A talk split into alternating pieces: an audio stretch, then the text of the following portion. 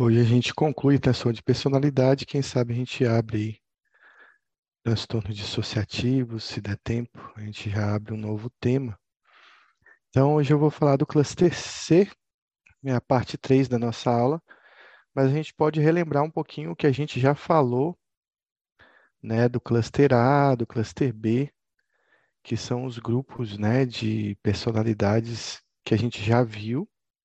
A gente pode falar um pouco do tratamento deles. Então, a gente vai iniciar falando um pouco sobre como medicar. Uma coisa importante para a gente ter como base é que raramente, exceto algumas personalidades como borderline, como o obsessivo compulsivo, como evitativo, o paciente vai procurar o nosso tratamento para o transtorno de personalidade. Então, isso raramente vai acontecer, por exemplo, no narcisista, isso raramente vai acontecer num paciente paranoide. Pode acontecer se ele tiver tendo algum problemas, algum problema de cunho social, de relação interpessoal, de problemas no trabalho relacionado a essa personalidade, né? Então, o cara é paranoide, está tendo problema na empresa, foi encaminhado pela empresa para resolver essa questão. De forma geral, ele não vai procurar com essa queixa. Olha, eu sou desconfiado de todo mundo porque ele não consegue enxergar né, que isso seja um problema. É aquilo que a gente falou do, do questão da personalidade ser ego, egocintônico. O paciente tem pouca percepção de que aquela personalidade é patológica, é disfuncional. Mas o que acontece geralmente no nosso dia a dia é que a gente vai tratar um paciente com depressão, um paciente com ansiedade, um paciente talvez com transtorno de pânico, e lá, no meio do tratamento, durante o, é, o contato com o paciente, você percebe que ele tem uma personalidade estabelecida ou que ele tem um traço de uma personalidade.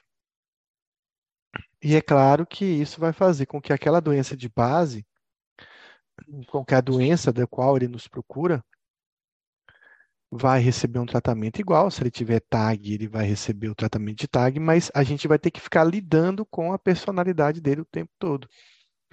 E isso sim vai afetar a forma como esse tratamento vai ser conduzido, como é que vai ser a adesão, como é que vai ser a relação médico-paciente. Vai ser bem diferente de paciente para paciente em relação ao transtorno de personalidade. Então, tratar um estriônico com depressão é diferente de tratar alguém que não é estriônico e tem depressão.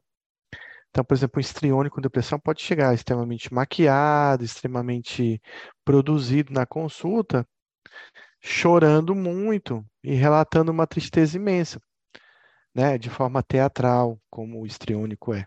Não quer dizer que ele não tenha depressão, ele tem depressão, ele pode estar deprimido naquele momento, mas ele vai ser sempre um depressivo estriônico ou alguém com, com transtorno ou com traço do transtorno. E isso, claro, vai, digamos, mexer, alterar a psicopatologia daquela, daquela doença.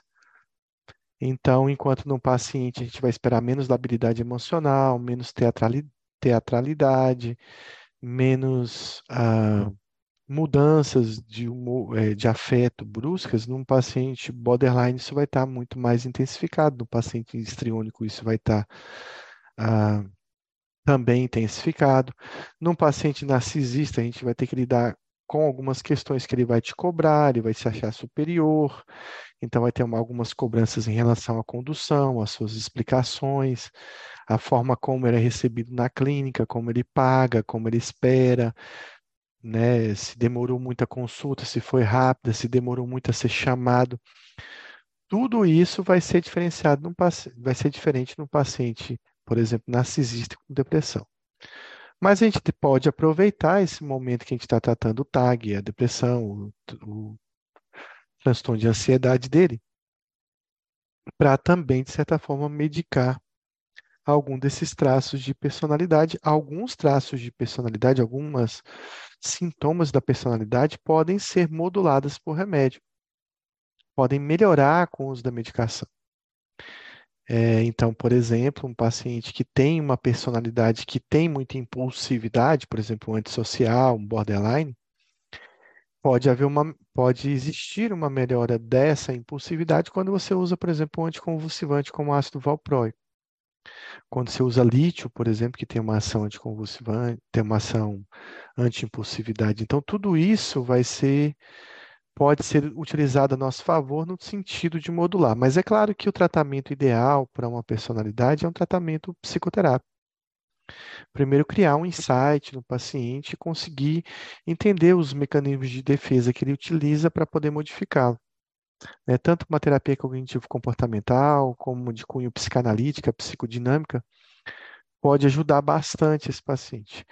Apesar de que a gente vai perceber que muitos têm, vão ter resistência a tratar algo que eles não estão vendo como errado, ou anormal ou patológico. Mas falando sim em remédio, alguns transtornos de personalidade podem ter uma resposta parcial. Então a gente sempre vai, vai ouvir isso, né, de que psicoterapia é uma modalidade principal no tratamento dos transtornos de personalidade. Só para a gente relembrar, o paranoide é aquele paciente desconfiado de todo mundo, que desconfia da própria mãe, do próprio pai, do vizinho, né? De uma forma não delirante, não é uma desconfiança que envolve um delírio, né? Eu tenho certeza que meu vizinho está tramando algo contra mim. Não é nesse nível de profundidade, de traição, ou de desconfiança, mas no sentido de meu vizinho não gosta de mim. Certa vez meu vizinho, ah, sei lá, o cachorro dele fugiu e urinou na minha grama, no meu jardim, e eu tenho certeza que ele deixou o cachorro, certeza não, mas eu entendo que talvez ele possa ter deixado o cachorro solto de propósito, porque não gosta de mim. Então, às vezes o vizinho faz cara feia, o vizinho uh, não concorda com algo que eu queira discutir com ele porque existe uma certa intolerância em relação a mim. Então, o paranoide ele melhora com psicoterapia, mas ele pode melhorar, e a gente vai falar isso do cluster A. O cluster A é o cluster que envolve o paranoide, o esquizotípico e o esquizoide. Eles têm uma correlação, talvez genética, com as psicoses primárias, principalmente com o espectro da esquizofrenia.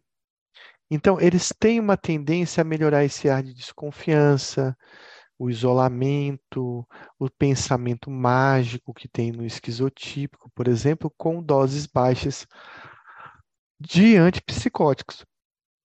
Que pode ser antipsicóticos típicos, como aloperidol, como pimosida. É claro que se um paciente desse não entender muito bem por que, que você está passando, e ele lê na bula, né, que você passou um remédio para esquizofrenia, isso pode se, se voltar um problema contra você. Então, tratar de um paciente, por exemplo, paranoide, você vai ter que fazer um vínculo muito grande dele, explicar que essa desconfiança que ele tem, essa incerteza, essa insegurança pode ser melhorado com alguns tipos de remédios específicos, mas que não vai estar escrito na bula que é para isso, ou que você vai explicar que às vezes remédios, né, vêm as principais indicações de bula, mas existem outras indicações, e mesmo ele não estando com delírio, né, firmado como esquizofrênico, ele costuma melhorar com dose de antipsicóticos. Os mais testados aí foram os típicos, né, aloperidol e pimosida, mas você pode passar um aripiprazol, você pode passar quetiapina, você pode passar uma risperidona e existe uma possibilidade de melhora dessa desconfiança. Em relação à personalidade esquizoide, quem é o esquizoide? É o cara que não gosta de gente, que se isola, que procura tratamentos, é, procura trabalhos solitários, né, afastado do contato social por uma escolha dele, ele não gosta desse contato social. Não é que o contato social traga desconforto no sentido de vergonha, de timidez, de fobia, como a gente vê na ansiedade social, mas apenas ele não gosta de gente, é uma coisa que para ele é chata muito mais do que causa aversão, uma coisa que ele não suporta, não tolera muito, é muito para ele esse contato.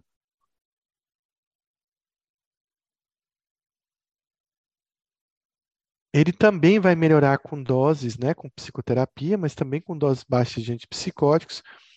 E o esquizoide, apesar dele não estar deprimido e ele não ter uma ansiedade social firmada, ele também pode ter algum tipo de resposta com o uso de antidepressivos, que foram testados também.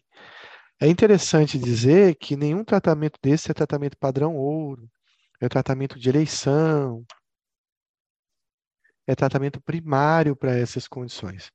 Mas são remédios, são medicamentos que podem, de certa forma, ajudar o paciente quando prescritos. Também o esquizoide pode melhorar com o uso de psicoestimulantes, não se sabe muito bem por quê. Aí o metilfenidato foi a droga mais testada. Com agentes serotoninérgicos, como a gente colocou aí os, os antidepressivos, mas outros agentes também que têm efeito sobre a serotonina também podem melhorar. E pode também existir uma certa melhora com o uso de benzodiazepínicos, também mais para modular o sono, modular algum tipo de ansiedade que ele esteja sentindo no momento. O esquizotipo, que é aquele cara esquisito, que tem pensamentos mágicos, que tem uma forma diferente de ver o mundo, ver a si mesmo, e que acaba aparecendo um cara esquisito, ele também melhora com psicoterapia e também tem uma melhora com doses baixas de antipsicóticos e também tem uma melhora com o uso de antidepressivos. Então vejam que os antipsicóticos, o esquizotípico e o esquizoide e o paranoide podem ter uma, uma, um certo funcionamento, e o antidepressivo também funciona, pode funcionar para o esquizotípico e pode funcionar para o esquizoide. Lembrando que se ele tiver depressão, aí a indicação está mais do que né, feita, né, a indicação está mais do que certa para tratar a comorbidade que ele tem. Então, sempre a gente vai tratar a comorbidade e a personalidade, a gente vai tratar se der, encaminhando para psicoterapia, acrescentando algum tipo de medicação. Essa é uma grande pergunta de como tratar o paciente antissocial, o paciente sociopata, o paciente psicopata. Né? Porque antigamente até foi se criado cirurgias, né, lobotomia para tratar criminosos, até com certo resultado, mas cirurgias extremamente lesivas, né? E a gente não tem uma medicação específica para lidar com o antissocial, mas ele pode também responder a dose baixa de antipsicóticos. E por que também não é um paciente que está psicótico? Aqui a gente está falando lá do cluster B, já não é um paciente do cluster, né, do grupo que tem mais relação com esquizofrenia, mas o antissocial ele tem muita impulsividade, né? Então ele faz e depois ele pensa o que ele fez, né? Ele sente um desejo, uma vontade, vai atrás do desejo, da vontade, depois ele vai raciocinar se aquilo que ele está fazendo está certo ou errado.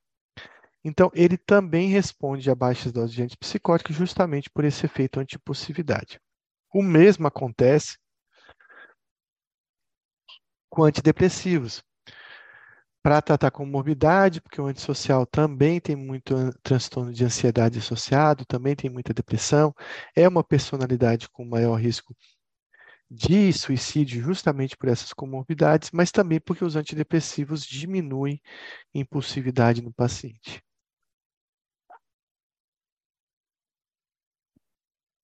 Quando associado ao TDAH, o antissocial também responde a psicoestimulantes, isso a gente vai ver bastante no transtorno de conduta, né, que seria um precursor da personalidade antissocial, e no transtorno de conduta você tem aí também uma, uma, uma resposta parcial com o uso de psicoestimulantes, o que a gente pensa que aumentaria a impulsividade dele poderia reduzir a impulsividade. E também os anticonvulsivantes de forma geral, mas os mais estudados foram valproato e carbamazepina, mas pode ser outros anticonvulsivantes, como topiramato, como lamotrigina, e justamente porque anticonvulsivante também diminui a impulsividade, assim como também os beta-bloqueadores podem ter uma ação na redução de comportamento agressivo desse paciente. Volta a frisar, não pense que você vai pegar um antissocial e vai passar, sei lá, metilfenidato com valproato para ele, e daqui um mês ele vai voltar bonzinho. Nem sempre é assim, mas a medicação pode ajudar. Não pense que vocês não vão tratar antissociais. E estou falando de antissociais criminosos. E não precisa ir no presídio, mas isso acaba, pode acabar acontecendo no seu consultório. Atualmente eu estou tratando, e já tem anos, de um rapaz, agora ele deve estar com uns 16 por 17, mas ele começou a acompanhar comigo aos 13, né? E é um, era um menino que, por exemplo, já tinha sido preso por um assalto a uma padaria de, com a mão armada. E hoje ele faz tratamento comigo, há uns três anos ele faz tratamento comigo. A gente tem um ótimo vínculo, nesse vínculo não existe mentira. Sempre que ele comete um furto, alguma coisa, ele me conta. E, para nossa surpresa, ele vem respondendo bem. Ele tinha um transtorno de conduta, na verdade, né? Porque ele não tem idade para ser antissocial. Mas o medo é que ele se torne um antissocial no futuro ele vem tendo uma boa resposta com o uso de risperidona, um antipsicótico, e com o uso de metilfenidato associado. E isso reduziu muito o comportamento criminoso dele. Há mais de dois anos que ele não é preso, há mais de dois anos que ele não comete nenhum crime mais grave. O último crime que ele cometeu, na verdade, foi o furto de uma carteira dentro do ônibus. Na verdade, o cara esqueceu a carteira dentro, em cima da, do banco foi no banheiro, foi fazer alguma coisa e ele pegou a carteira dessa pessoa, do qual ele admitiu rindo, dizendo que o cara era um otário, que tinha deixado a carteira de bobeira e ele tinha pego a carteira. Ele foi preso no ônibus, mas isso já tem uns dois anos, mais ou menos. Mas violência, se associar ao crime, andar armado, cometer assaltos como ele fazia, ele parou completamente. Outros comportamentos que ele tinha era um comportamento, por exemplo, de judiar muito da irmã pequena, da qual ele tinha um prazer enorme de fazer ela tropeçar, de derrubar, de bater, de fazer brincadeiras bem bizarras e, e, que machucavam, e de maltratar animais. Esse comportamento também reduziu praticamente a zero. Ele virou até um protetor da irmã, digamos assim. Ele, ele cuida dela agora fica basicamente o dia inteiro no computador, jogando ou mexendo alguma coisa, faz terapia. Então, existe uma possibilidade de uma melhora né, na qualidade de vida da família, na qualidade de vida desse paciente quando a gente entra com um tratamento específico. E vai acabar geralmente sendo trazido para vocês um paciente com um transtorno de conduta da qual vocês terão que medicar. A personalidade borderline também melhora muito com psicoterapia. Melhora, eu sempre falo que o tratamento do borderline é um tratamento complexo, né? É bem complexo, porque só lidar com a personalidade borderline limítrofe, a personalidade emocionalmente instável, como diz o CID, ele já é uma problemática grande até para a relação médico-paciente. E então já começa por aí, né? A parte da psicoterapia e a parte da relação médico-paciente que tem que ser bem estruturada. O primeiro preceito de um tratamento borderline é trate a comorbidade. Borderline tem muita comorbidade com ansiedade, muita comorbidade com depressão. Então a gente tem que tratar bem a depressão. Muitas vezes a gente vai ter até a sensação de que a depressão não melhorou, porque ele continua tendo episódios de tristeza, episódios de raiva, episódios de automutilação, por exemplo. Mas a gente tem que pensar se isso está acontecendo de forma reativa a um determinado evento ou se está acontecendo uh, espontaneamente, né, o que diria que a sua depressão que você está tratando nele não está bem resolvida. Então, se estiver acontecendo de forma espontânea, você vai é, tratar essa melhor essa depressão, essa ansiedade, mas se tiver acontecendo de forma mais reativa, isso provavelmente diz respeito à própria personalidade borderline. Então, no meu entender, o borderline ele precisa de múltipla farmácia, né, de múltipla medicação. Medicações que visam reduzir impulsividade, que re, visam reduzir essas flutuações do afeto e tratar as depressões dele, que são as mais importantes. Então, eu acho que o borderline ele, acaba, às vezes, utilizando três tipos de remédio em conjunto, que é geralmente um antidepressivo, geralmente um antipsicótico e também uma medicação anticonvulsivante ou lítio. Então, é comum você ver um, um paciente border meu que acaba, eh, quando você vai ver a prescrição final dele, ele está usando lá desvenlafaxina 200 miligramas, associado, sei lá, a quetiapina 200 miligramas à noite e ácido valproico, ou lítio no lugar do ácido valproico. Então, essas combinações são frequentes e essas três modalidades de remédio também são frequentes na utilização: antipsicóticos, antidepressivos. E a antidepressivo pode ser um inibidor, pode ser um imal, pode ser um dual, e a associação também com anticonvulsivantes, além do uso do lítio, que não está aqui, mas também pode ser utilizado se ele tiver comorbidade que tiver insônia, muita ansiedade, você também pode lançar mão do uso de um benzodiazepínico.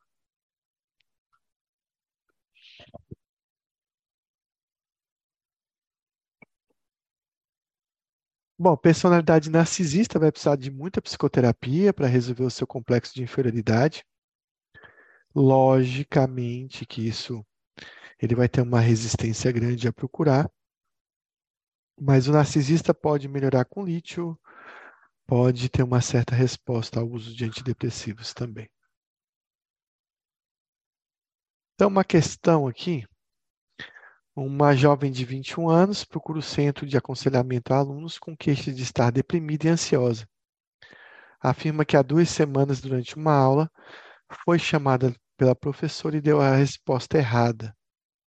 Diz que passou vexame, não voltou à sala de aula desde então. Escreve uma história de intensa timidez ao longo da vida.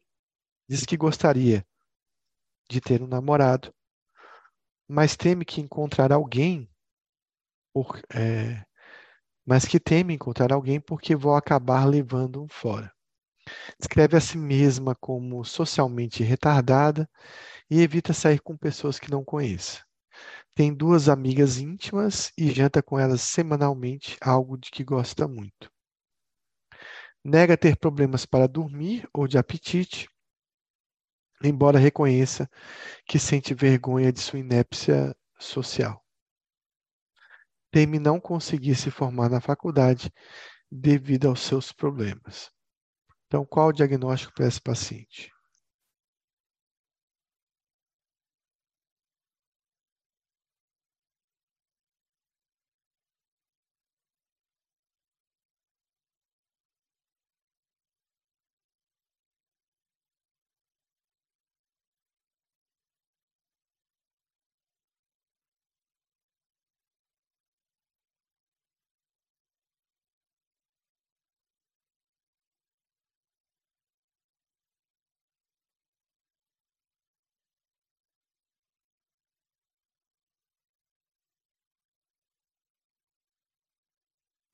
Então, responderam aí a personalidade evitativa. Então, a gente vai ver aqui um paciente de 21 anos, com queixa de depressão e ansiedade, aquilo que a gente falou, às vezes o paciente é levado por um outro motivo à consulta médica.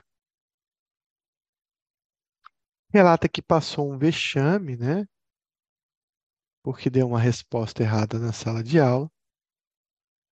Tem uma intensa timidez ao longo da vida, é, é, intensa timidez, intensa fobia, ansiedade social. Então, desde sempre, né, o que caracteriza aí esse traço, essa personalidade vindo arrastada ao longo do tempo, e ela se sente socialmente retardada, né? Então, existe uma autoavaliação aí muito ruim, né, de um complexo de inferioridade, mas uma autoestima muito baixa e que é comum nesse tipo de paciente se considerar sempre incapaz, se considerar feio, se considerar inadequado ou que não vai ser aceito pelas pessoas. Então, ele evita, ela evita sair com pessoas que não conhece, então o contato social com pessoas novas é bastante dificultado, e esse, essa, dificultar, essa dificuldade né, do contato social é muito generalizada, né? Então, em todas as situações, esse paciente tem dificuldade.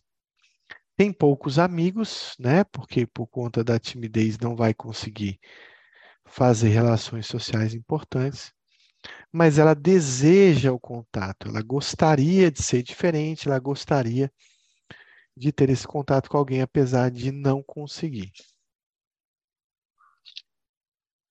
Ela não tem problemas para dormir. Então, na verdade, aí talvez afaste alguma questão da ansiedade dela do humor, que pode, pode estar como comorbidade ou relacionada a esse desgaste que a personalidade trouxe. Ela tem uma inépcia social que ela mesma reconhece, apesar de ter desejo do contato social. E ela teme não conseguir se formar. Esse é um transtorno que o paciente ele pode ter um insight, né? Ele pode reconhecer que existe um medo muito intenso do contato social e que talvez isso não seja normal comparado ao desejo que ele tem de ser como as outras pessoas que conseguem esse contato social. Então, o diagnóstico realmente é de uma personalidade evitativa, assim o chama o DSM-5. Então, existe um padrão difuso né, de inibição social. Muitas vezes esse paciente não vai nem conseguir frequentar a escola ou vai frequentar por um tempo. Quiçá ele vai chegar à faculdade, que é muito difícil. Alguns pacientes vivem em reclusão né, por conta desse contato. Então, existe um sentimento de inadequação no contato social dessa pessoa. Esse padrão difuso também diz respeito a uma hipersensibilidade que esse paciente tem. O que é hipersensibilidade? Esse paciente ele é, ele é muito sensível a alguma crítica, alguma análise que ele sofra, né?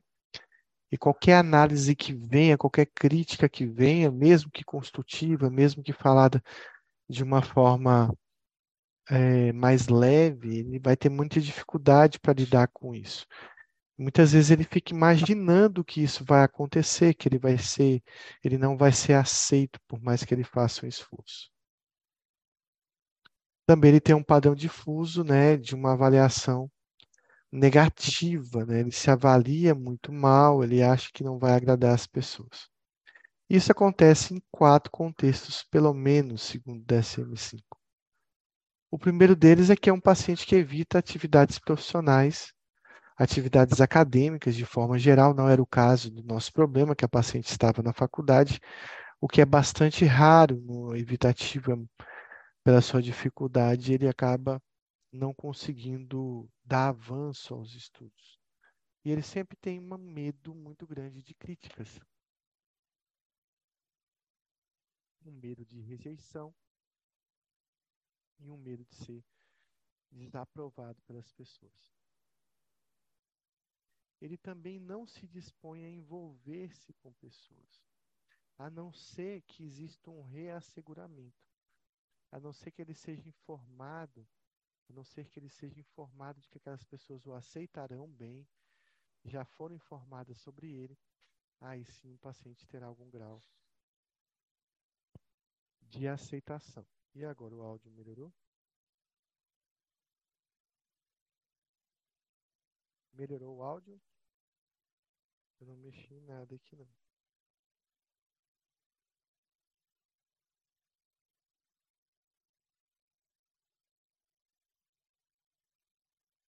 Vou testar de novo. Deixa eu colocar aqui de novo e voltar.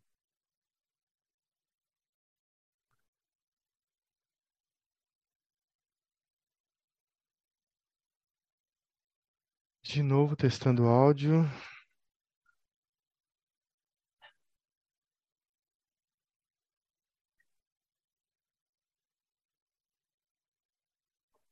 Pronto, voltou ao normal. Pronto, então eu estava informando, eu devo ter batido aqui alguma coisa e mexeu no, no volume. Esse é um paciente que ele necessita de reasseguramento, né? Ele necessita de uma informação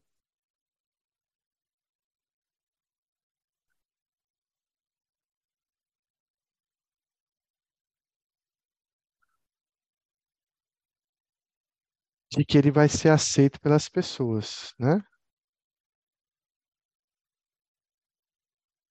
O áudio continua normal?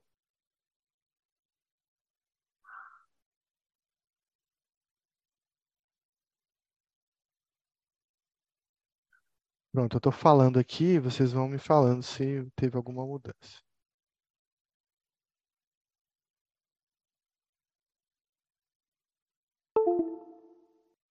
Paciente que ele precisa né, dessa informação, dessa segurança de que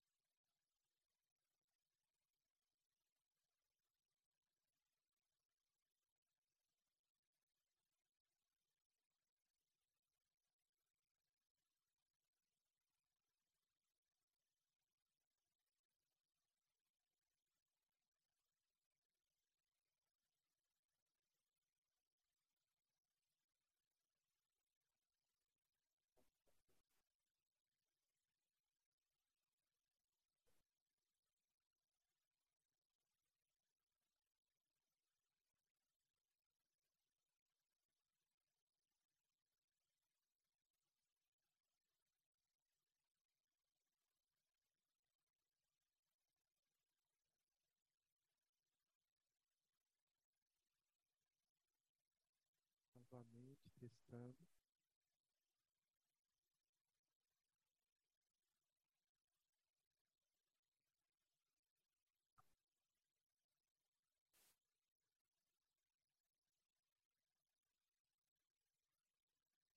Testando novamente.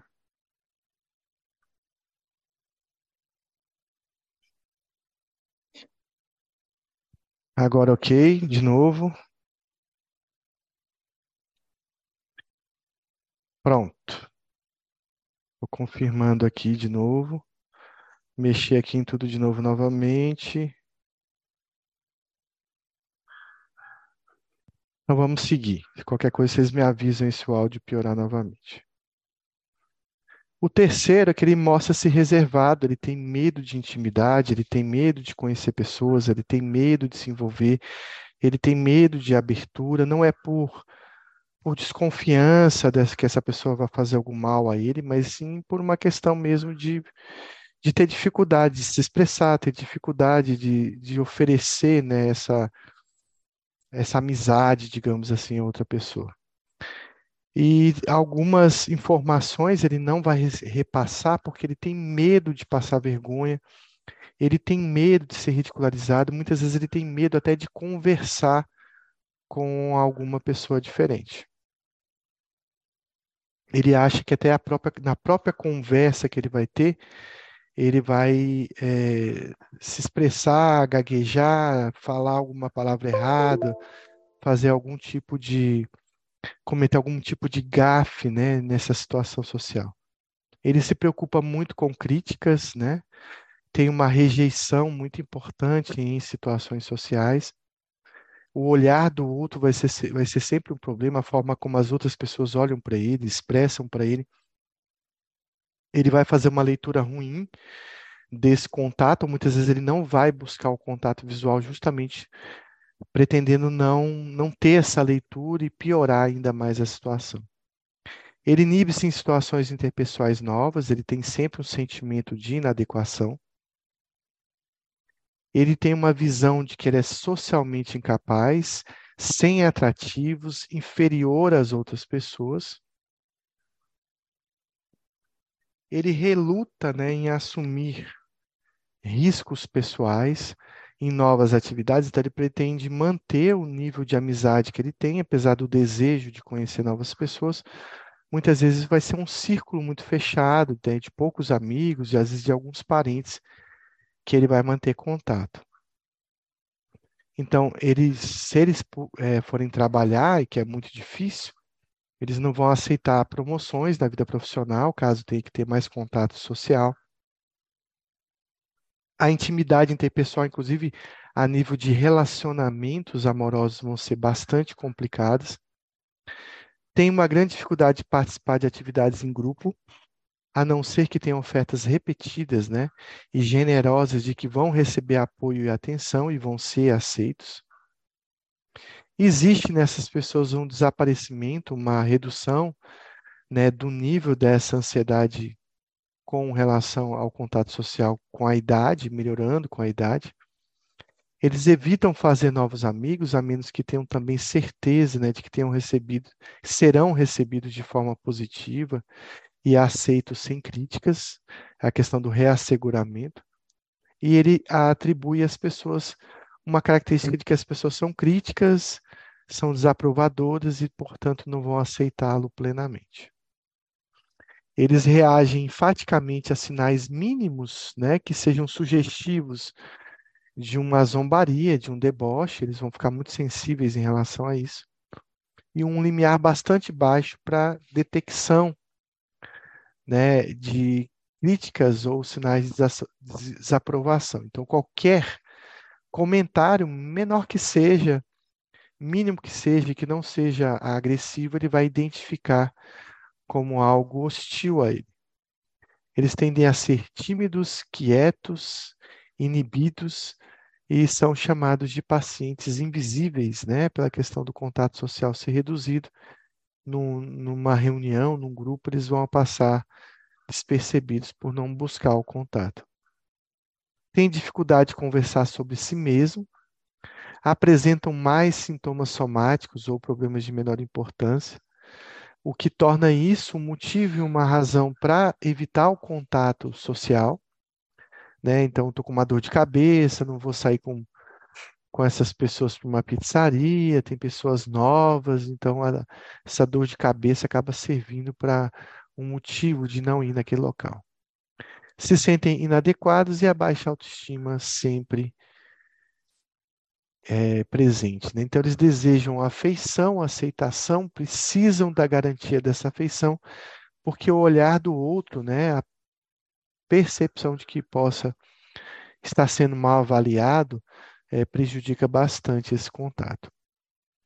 Bom, ele acomete 2,4% da população e ele tem de ser iguais entre homens e mulheres, né, com taxas de 1 para 1. A gente tem que fazer diagnóstico diferencial, principalmente com um quadro de ansiedade, né? Então, um paciente com fobia ou ansiedade social, só que ela é muito mais grave do que um paciente com fobia e ansiedade social. A gente pode dizer que a personalidade evitativa é uma forma gravíssima de fobia social. Também com paciente dependente, a gente tem que fazer diagnóstico diferencial, com esquizotípico, que muitas vezes não quer esse contato social, com esquizoide, que não que evita o contato porque ele deseja evitar o contato, e com paranoide, que evita o contato porque é desconfiado. Então, esses são os, os transtornos que a gente deve fazer um diagnóstico diferencial com o paciente de personalidade evitativa. Então, um caso clínico aqui, um homem de 29 anos é encaminhado a um orientador psicológico no programa de assistência ao empregado a pedido de seu supervisor. O paciente trabalhava no horário noturno, mas recentemente foi promovido a um cargo no horário diurno, com novas responsabilidades de supervisão. A partir de então, seu desempenho caiu de forma significativa. Ele diz que desde a transferência tem estado tão nervoso no emprego que não consegue nem pensar direito. Relata que em casa seu humor é bom, mas sabe que vai fracassar na nova função porque nunca foi bom, fui bom ao trabalhar com outras pessoas. Após várias sessões, o orientador o diagnostica com transtorno de personalidade esquiva. Então, bem típico aqui, né? Essa questão do paciente mudar de repente de, de setor no emprego e vai para um setor onde existe um contato social e o paciente não consegue lidar com isso. Qual das medidas vai contribuir mais para o paciente lidar com a ansiedade relativa à nova fun função? Então, vamos lá. Dizer-lhe que deve confiar em suas capacidades durante a transição e aguentar o tranco. Prescrever terapia cognitiva para ajudá-lo a lidar com o pensamento distorcido. Ministrar um beta-bloqueador para ajudar a controlar a sua ansiedade. Receitar um benzo ou dizer que provavelmente não está pronto para a função, já que está muito ansioso. O que, que vocês fariam?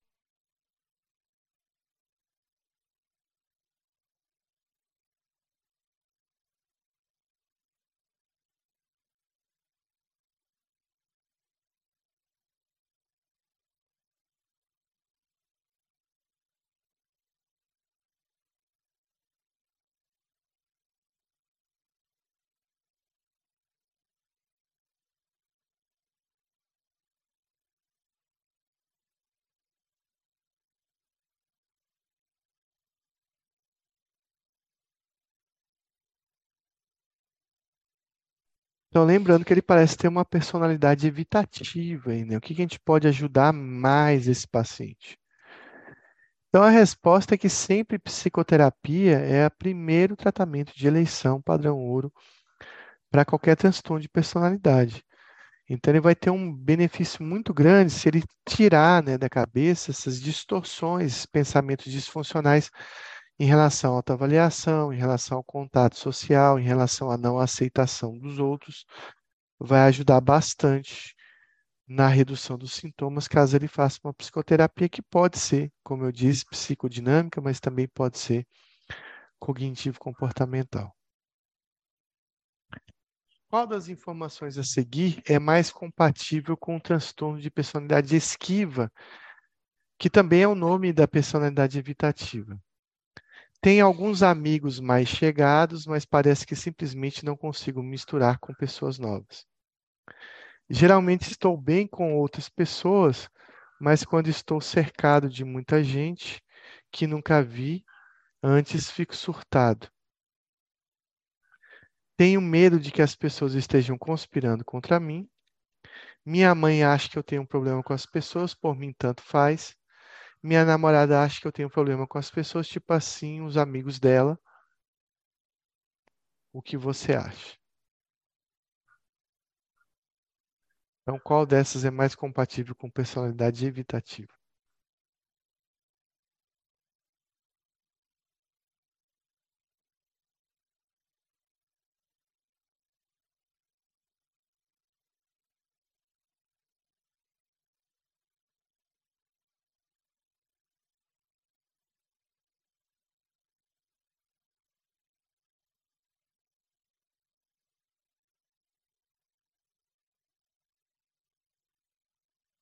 Então, para a gente classificar, a letra A fala realmente de um paciente com personalidade esquiva, evitativa.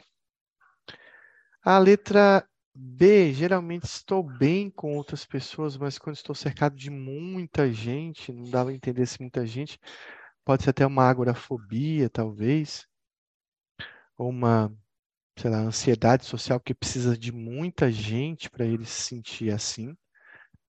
Já o não esquiva não precisa ser muita gente, às vezes um estranho já é suficiente para tirar ele do sério.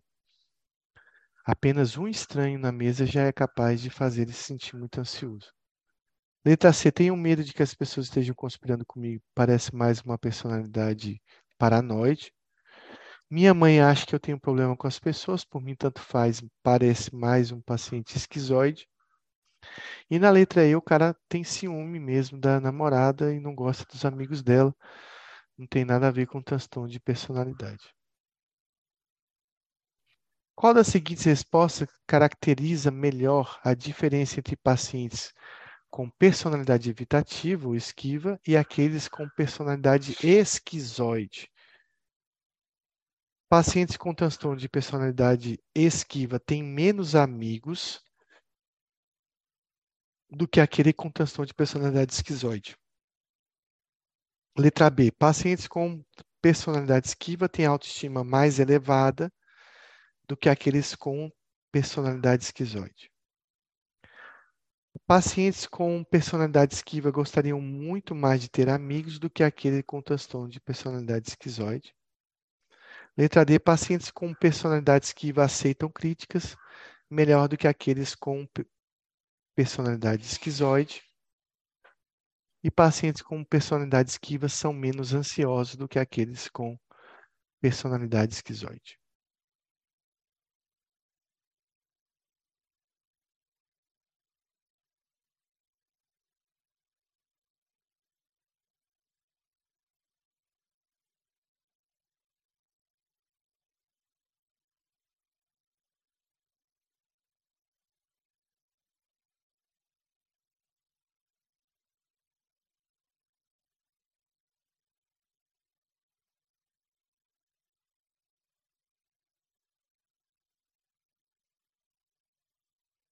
Então, vamos analisar. Pacientes com personalidade esquiva têm menos amigos do que aqueles com personalidade esquizoide. É difícil falar, porque ambos podem não ter nenhum amigo, né?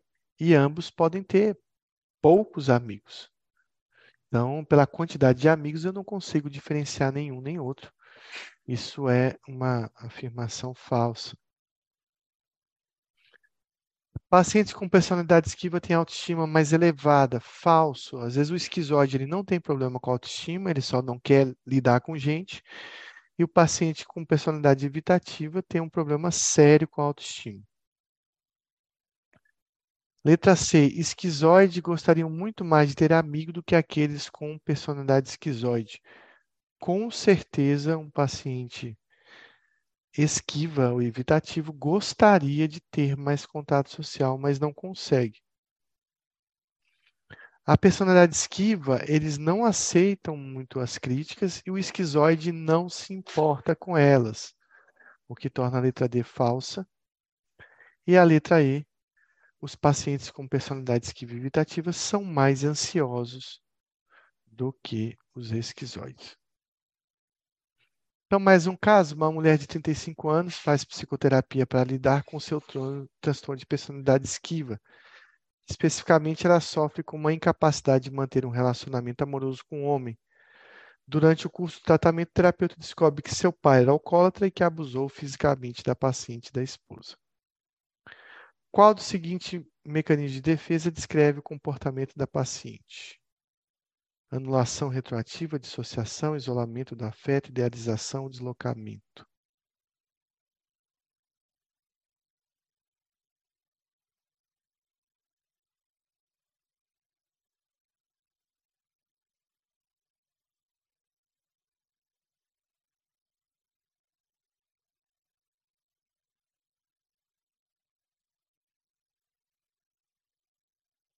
Essa é uma pergunta difícil que envolve, né, psicanálise, né?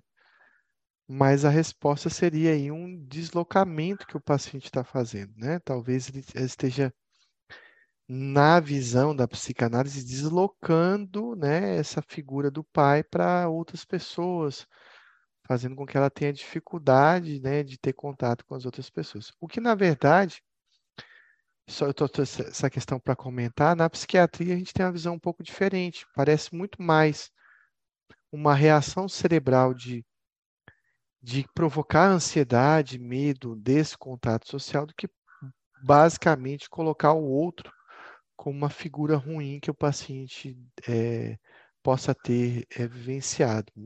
Então, é uma coisa muito mais orgânica do que psicanalítica, muitas vezes apesar de que existem os mecanismos de defesa aí da psicanálise explicando alguns transtornos. Um homem de 32 anos chega ao psiquiatra com queixa principal de estar deprimido desde que rompeu com a namorada há duas semanas. Explica que, embora a ame, terminou o namoro porque sua mãe não a aprova e não permitiria o casamento.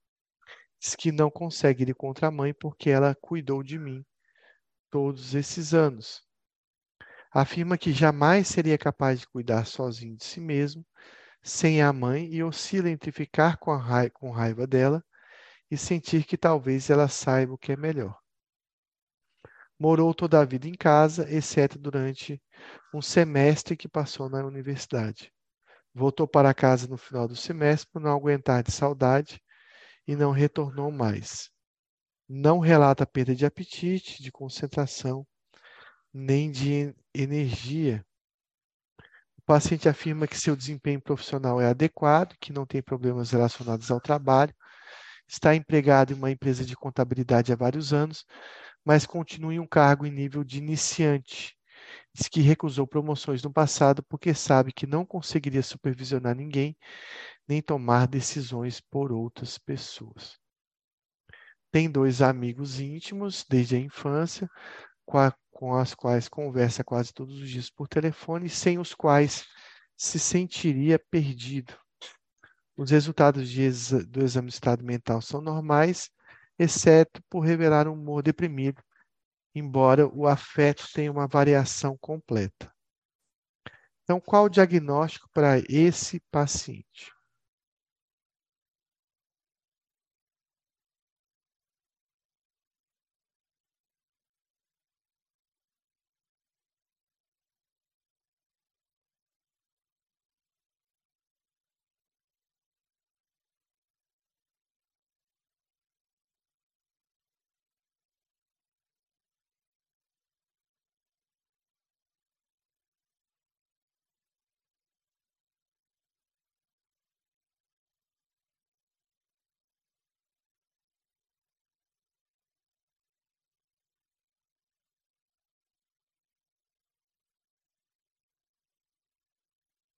Então, esse é o típico paciente com personalidade dependente, né? Dependente da mãe, dependente desses amigos, né?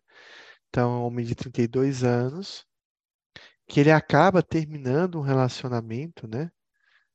Por conta aí do medo da mãe, né? Do medo da mãe que não permitiria o casamento dele, que não aprova esse relacionamento e ele não consegue ir contra a mãe, principalmente é, quando o paciente é dependente de alguém, ele não costuma ir contra com medo de perder o contato dessa pessoa, de perder a garantia né, de, de, é, de segurança que essa pessoa oferece, mas que acaba sendo uma relação muitas vezes de poder, né? que ele pode ser aproveitado por conta disso, pode ser utilizado por conta disso, e se submeter a humilhações, submeter a condições ruins quando esse pessoa da qual depende é um, é um aproveitador, né?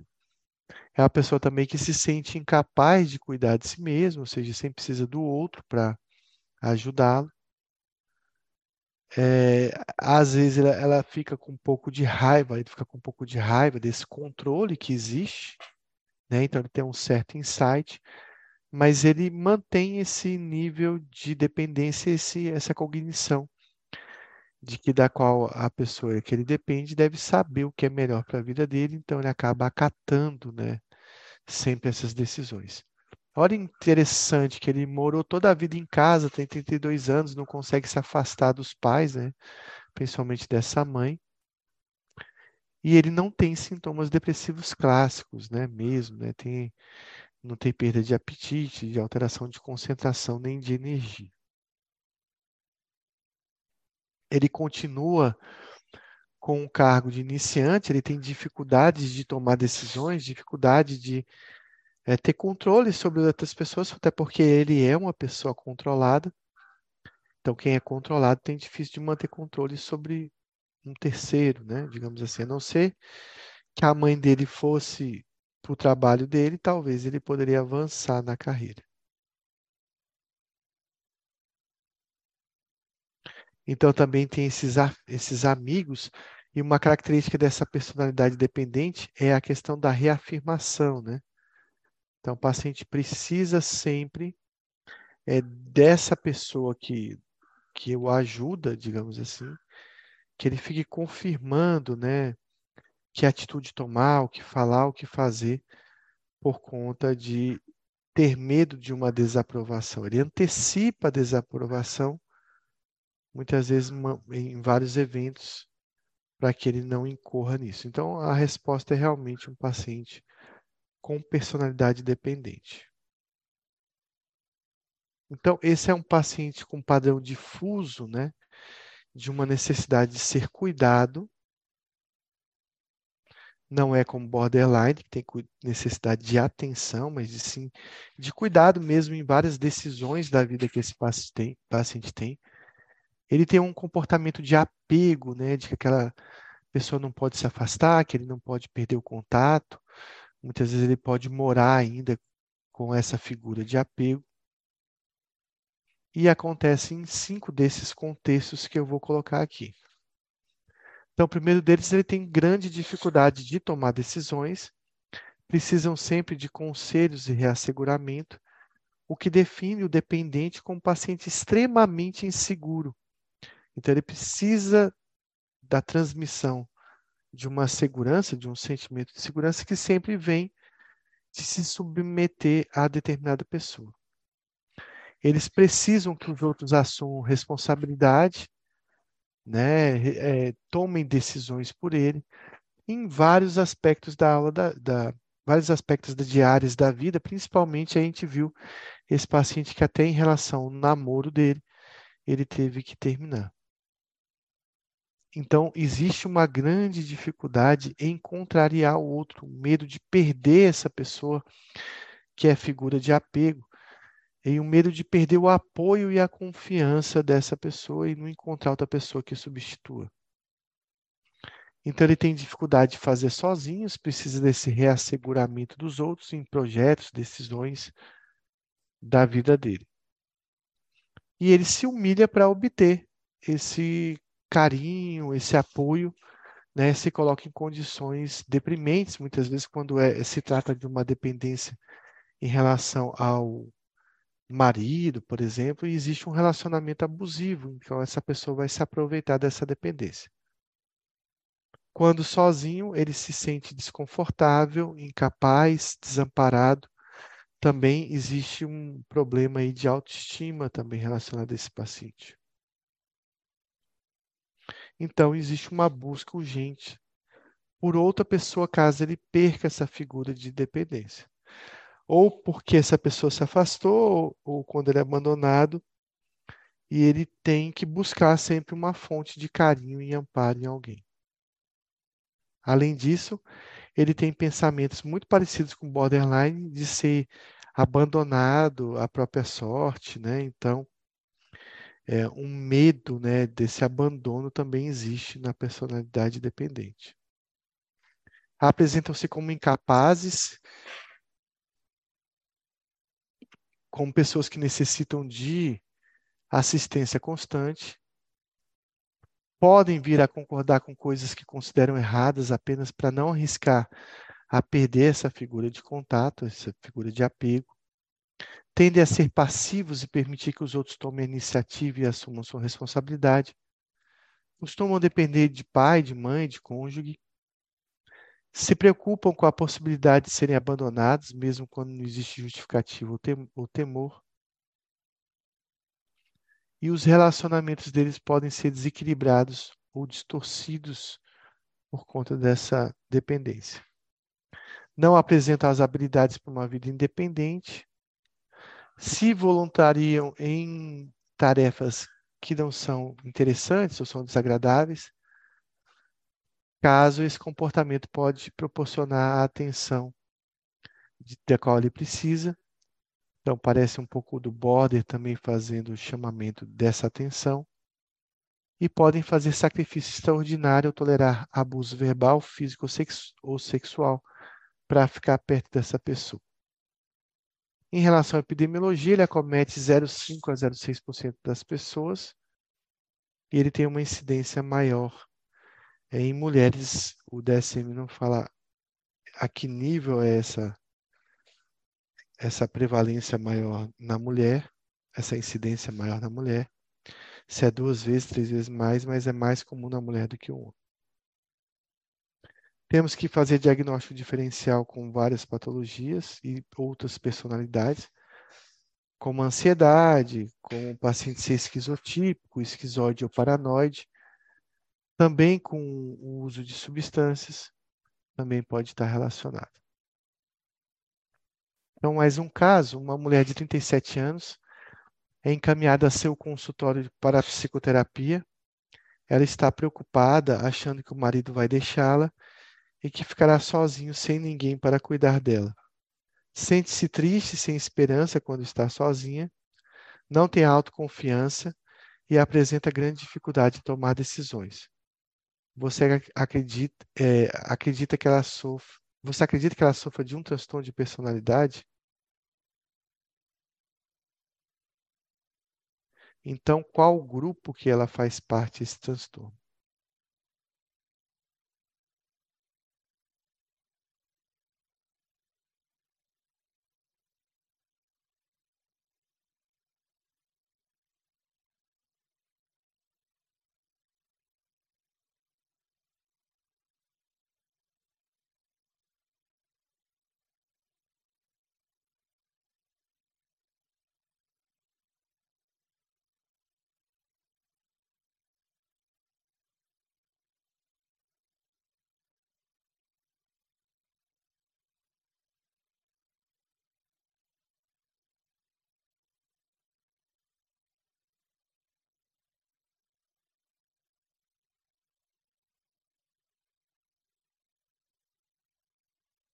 Então, só para a gente lembrar, existem três grupos de personalidade. O grupo A é o esquizoide, esquizotípico e paranoide. Não é o caso. O grupo B faz parte, é o único que tem quatro personalidades, né? O antissocial, o histriônico, o narcisista e o borderline. E o último é o grupo C, o grupo D e E não existe, que é onde tem o dependente, o esquiva e a personalidade obsessiva compulsiva.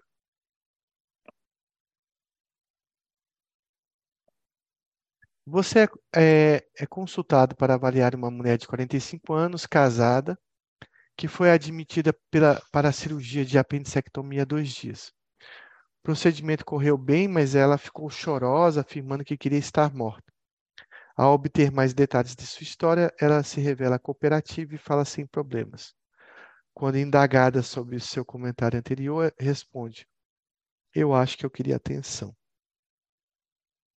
O fato de não estar acompanhado pelo marido no hospital a deixa angustiada.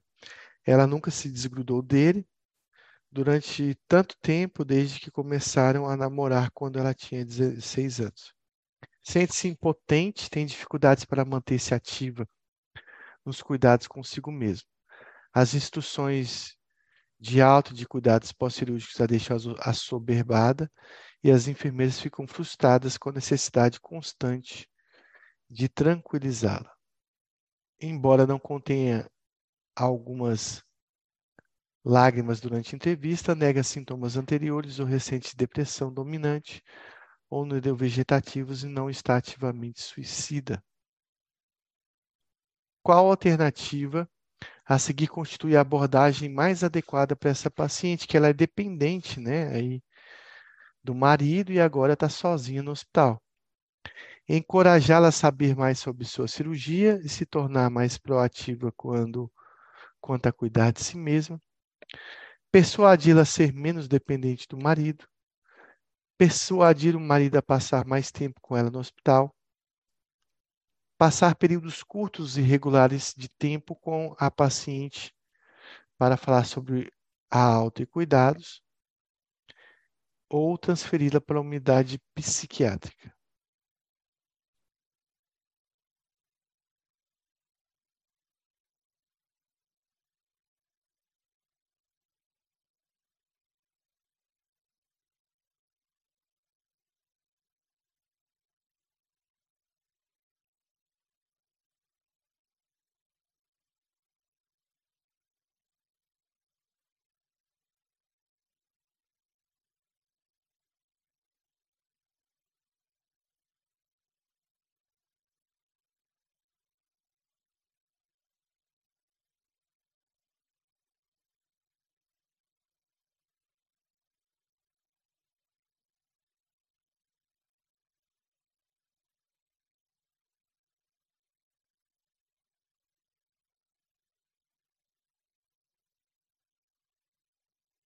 Bom, então a melhor conduta para esse paciente dependente Não é encorajá-la a saber sobre a cirurgia e tornar-se mais proativa. Vamos ver as respostas aqui. Persuadir a ser menos dependente do marido. Persuadir o marido a passar mais tempo com o paciente, claro que a gente deve fazer. Passar períodos curtos e regulares de tempo com a paciente para falar sobre a alta e cuidados, ou seja, dessensibilizar aos poucos essa paciente.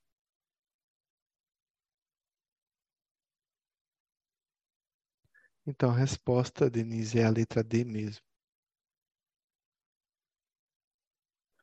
Não, você não vai definir a, a dependência dela, porque talvez você esteja fazendo uma redução progressiva dessa dependência, né? Então, você está se mostrando para ela para criar um certo conforto,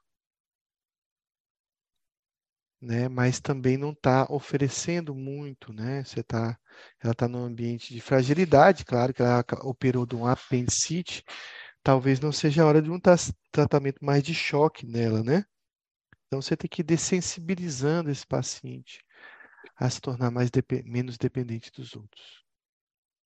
Então, é uma técnica de dessensibilização que ele está utilizando aqui.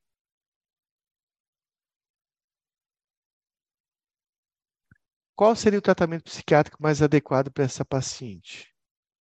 Ansiolíticos, antidepressivos, antipsicóticos, eletroconvulsoterapia ou psicoterapia de grupo?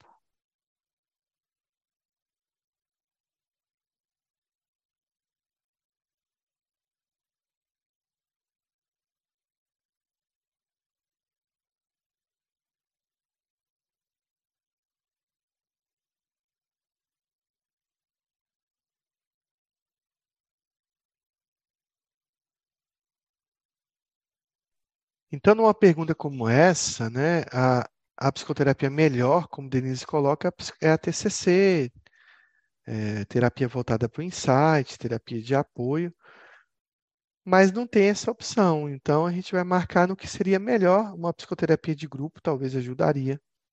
Se fosse com outros pacientes dependentes, né, uma terapia mais direcionada, pode funcionar para essa paciente, terapia de grupo é de baixo custo, né? Então as pessoas acabam tendo uma pessoas com rendas mais baixas, por exemplo, pode se beneficiar de uma terapia de grupo.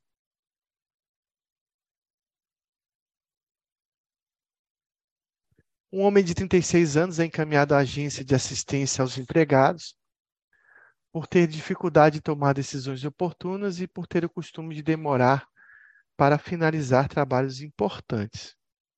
O paciente zangado concordou em procurar atendimento, embora não acredite que haja algo de errado consigo. Descreve-se como tão dedicado ao meu trabalho que faço os outros parecerem preguiçosos, acreditando que esse foi o motivo de ter atraído tanta atenção. Diz que trabalha para a companhia há quatro anos e que durante esse período dedicou de 10 a 12 horas por dia ao emprego. Admite que muitas vezes não consegue cumprir prazos, mas afirma que são prazos inadequados para a qualidade do trabalho que eu ofereço.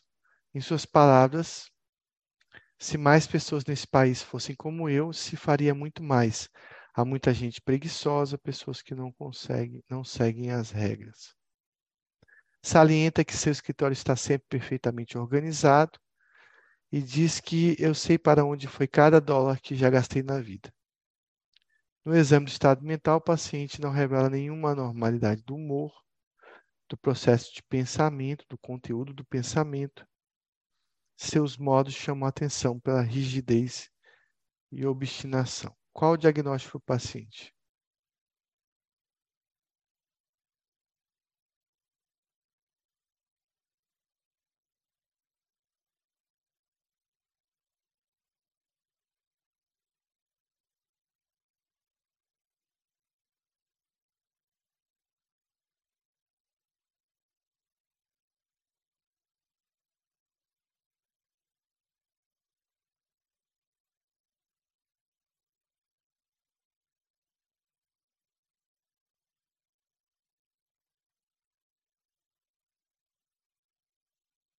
Muita gente achou, muita gente, Luiz Florentino achou que ele é um paciente paranoide, né?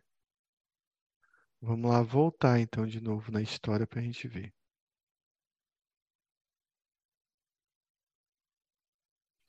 Então ele é encaminhado por terceiros por estar criando problema. Ele é um cara zangado, né? E ele não acha que tem nada de errado com ele. Então, uma palavra que chama atenção nesse texto: dedicação. Eu me dedico demais, eu mergulho a fundo, né, em alguma questão da vida, principalmente o trabalho. Existe um arzinho, né, de narcisismo. Eu sou melhor, eu trabalho, os outros são preguiçosos. Então existe sempre uma crítica em relação ao outro, do outro não conseguir realizar as tarefas tão bem feitas quanto, como, quanto ele, acreditando que isso foi provocou uma certa atenção. Até então, a gente pode pensar que tem um narcisismo, pensar que tem um, uma personalidade mais desconfiada né, em relação ao outro, então ele está sendo perseguido, existe uma certa inveja. E esse traço aí da dedicação, que é comum ao anancástico. Então, até agora, a gente não sabe se ele é narcisista, né, não sabe se ele é paranoide, ou se ele é anancástico, ou se até tem as três tipos de, de traços de personalidade. Diz que trabalha para a companhia há quatro anos e que durante esse processo, né, desse período, dedicou 10 a 12 horas do emprego. Então, é uma pessoa muito, muito dedicada ao trabalho, né? Muito dedicada ao que ele faz. Ele não cumpre os prazos, mas ele diz que os prazos são inadequados para a qualidade do trabalho que ele oferece. Então, tem uma questão aí da busca pela perfeição e talvez tenha uma questão meio narcisista nisso. E ele termina: se mais pessoas fossem iguais a ele, porque as pessoas são preguiçosas, as pessoas não trabalham direito, não se dedicam como deveria, não seguem as regras, então ele tem uma crítica grande em relação ao trabalho dos outros. Tem essa questão da organização também, né? Então ele sabe para onde vai cada dólar da vida dele. Então, ele é muito organizado. O que chama a atenção nele é a rigidez. Esse é o paciente que também vai ter um contato social de desconfiança e distanciamento. E essa obstinação que ele tem, né, esse perfeccionismo que ele tem para o trabalho. Então a gente vê que não tem né, aí nenhuma alternativa para marcar. O que mais caracteriza ele. Então, ele tem 36 anos, ele é indeciso, talvez um traço dependente, ele é impreciso, né? Ele não consegue cumprir prazos e normas, apesar de dizer que ele faz tudo com muita perfeição. Então, existe uma dedicação perfeccionista em relação ao trabalho. E ele acha, de certa forma, que foi invejado pelas pessoas. Então ele tem uma dedicação, uma obstinação, né, pelo trabalho, pela perfeição, por entregar tudo de forma perfeita, né? O que antigamente chamava de Caxias, né? Esse cara é Caxias, é rígido demais.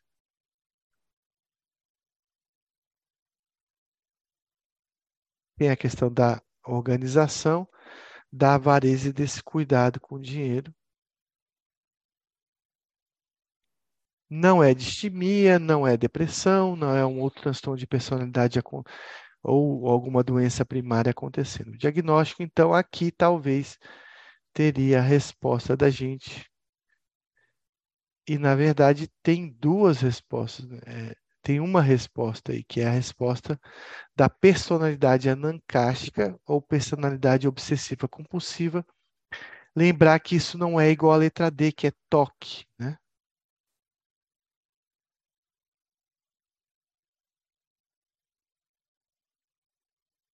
Então, Florentino chama a atenção aí para esse termo, POC, né? Em vez de TOC, é POC, porque é uma personalidade obsessiva compulsiva.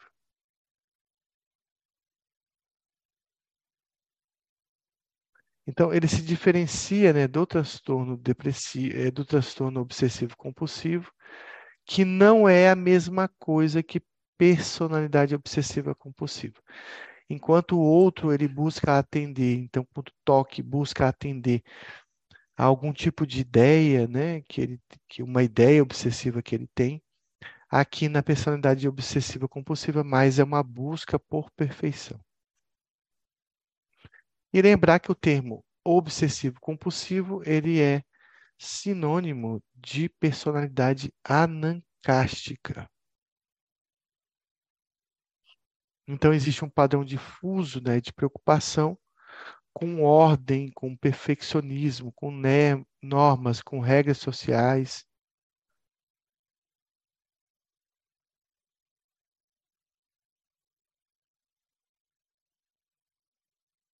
Então, ele tem uma grande dificuldade de flexibilizar, de dar abertura, de ter eficiência também, porque ele perde muito tempo produzindo alguma coisa que ele nunca chega ao fim, né? Por querer uma coisa tão perfeita, ele fica gastando tempo, perdendo tempo. E essa personalidade anancástica, obsessivo-compulsiva, acontece nos seguintes é, contextos, né? Ele é preocupado com detalhes, e esses detalhes acabam prejudicando a conclusão do trabalho deles. Então, essa busca pelo perfeccionismo não vai ser atingida, ele vai ficar perdendo tempo, né? Se ele vai responder uma prova, fazer uma prova, ele, ele perde muito tempo respondendo a primeira, a segunda questão, porque tem que ser uma resposta perfeita e esquece que o tempo está passando, não consegue fazer a prova. Então, ele é preocupado com regras, com listas, com organização, com horários, e da mesma forma que ele se preocupa em manter, em fazer tudo isso corretamente, ele acaba sendo agressivo, né? Para pessoas que não estão cumprindo isso de forma adequada.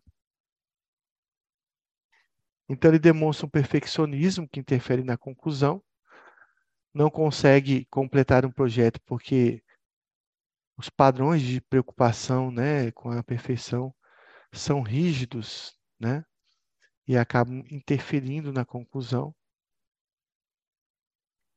Eles são excessivamente dedicados, tanto no trabalho quanto na produção, né, na trabalho e produtividade, e às vezes ele vai retirar horários de lazer, de descanso, para atingir as metas dele que ele deseja.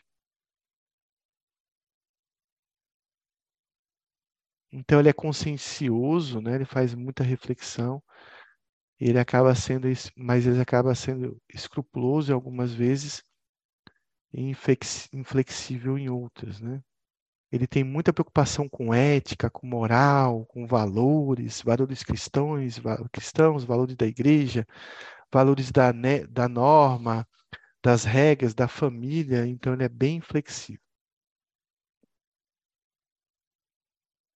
eles têm algum aspecto relacionado ao toque. Uma delas, eles têm dificuldade né, em se desfazer de coisas, não que eles vão ser acumuladores, mas eles têm uma certa dificuldade é, e acabam podendo acumular objetos usados sem valor, é, sem nenhum valor sentimental. Eles relutam em delegar tarefas e trabalhos porque eles acreditam que as pessoas não vão fazer bem feitas, então ele prefere fazer no lugar delas e eles são chamados de avarentos, né, de miseráveis, é, pão duros mesmo, que muitas vezes são economizadores ao ponto de não ajudar ninguém, às vezes até alguém muito próximo. São teimosos, são rígidos, são inflexíveis. Então, eles são cuidadosos, propensos à repetição. Eles dão atenção aos detalhes, conferindo repetidas vezes algo que fizeram em busca de um erro. O tempo é mal alocado e as tarefas mais importantes são deixadas por último.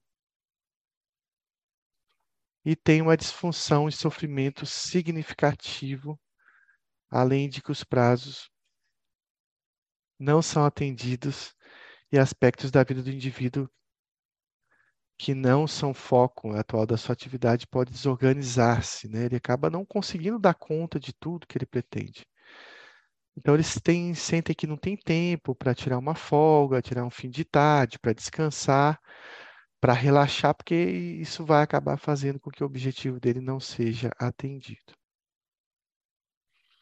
Então, passatempos, atividades de recreação, de lazer são entendidas, né, como perda de tempo, né? E então eles têm uma preferência por atividades é, de trabalho duro, de dedicação ao trabalho, mesmo que acaba sendo dominante na vida dele. Eles transformam, inclusive, quando estão relaxando, né, vão jogar alguma coisa, fazer alguma coisa, eles querem, levam muito isso a sério, transformam uma diversão em algo muito estruturado, né? Se vão para a praia, se vão fazer um passeio, tem que ficar tudo bem estruturado, tudo bem combinado é, muito bem organizado, até cronologicamente, não pode sair do, de, daquilo que ele planejou, né? Podem obrigar outras pessoas, como filhos, como cônjuges, a ter princípios muito rígidos de moral, de padrões de desempenho também são bastante exigidos não empresta nada, não pede nada emprestado, porque cada um tem sua coisa, isso está errado. Frequentemente admitem que acumulam objetos, documentos, são muito organizados em relação a isso. E com frequência dão instruções bastante detalhadas caso eles peçam alguma coisa para alguém de como essa coisa deve ser feita. Ficam surpresos e irritados quando, quando alguém sugerem uma alternativa criativa, eles não gostam muito de opiniões, de sugestões. Eles também não gostam de serem ajudados, porque isso demonstra, talvez, de forma indireta, uma incapacidade dele de atingir a perfeição.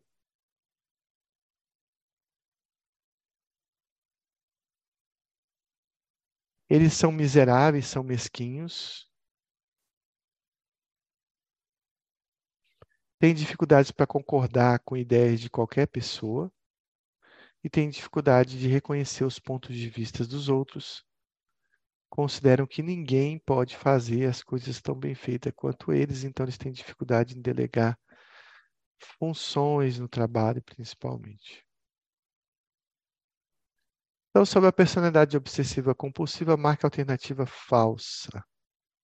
Tem preocupação com organização, perfeccionismo, controle mental, interpessoal à custa de flexibilidade, abertura e eficiência. Tem uma preocupação extensa com detalhes, regras, listas, ordem, organização e horário. Adoram delegar funções e mandar.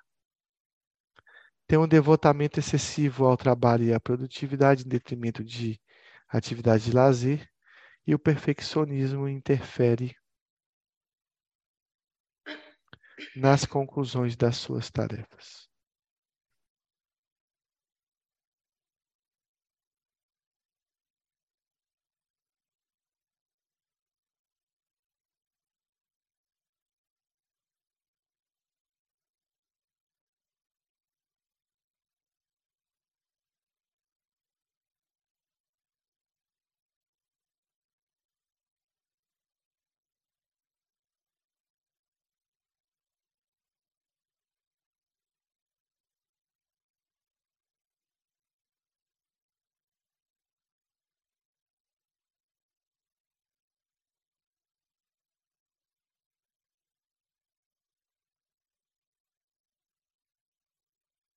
Então, esse é um paciente que ele gosta de mandar,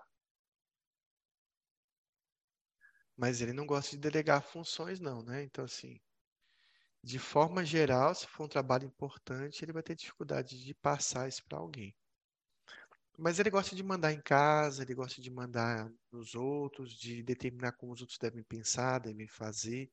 Se ele for um chefe, ele vai ser um chefe bem ruim, né? Então, assim, bem exigente, bem perfeccionista, e aí sim ele pode gostar de mandar, mas delegar funções, ele vai evitar isso com medo de perder a perfeição. Também mais uma pergunta sobre personalidade obsessiva compulsiva ou anancástica. Marque alternativa falsa. Eles têm uma preocupação com organização, perfeccionismo. Ah, não, é a mesma questão. Deixa eu passar então. É a resposta, né? Tem a letra C. Bom, eles têm comorbidades, né? Esse é um, paciente que, assim como o do cluster C, né, que é o dependente, o evitativo, o, o anancástico, eles podem ter algum tipo de insight, né? Então, eles podem reconhecer um pouco esse comportamento e podem procurar até ajuda por conta disso. Eles têm bastante TAG, bastante ansiedade, também ansiedade social. Eles têm fobias específicas em maior grau. Alguns pacientes também têm toque, lembrando que personalidade obsessiva compulsiva é uma coisa, toque é outra, mas pode existir comorbidade entre ambos, né? Também pode ter mais doença bipolar e depressão, e também pode ter mais transtornos alimentares também, principalmente anorexia nervosa. Em relação à epidemiologia,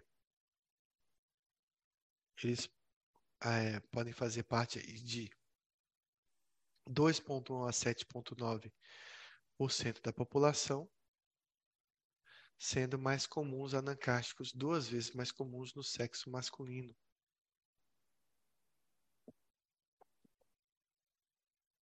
Temos que fazer diagnóstico diferencial, né, com várias, com o transtorno obsessivo compulsivo, com toque mesmo, caso, caso exista uma rigidez em relação à simetria, por exemplo.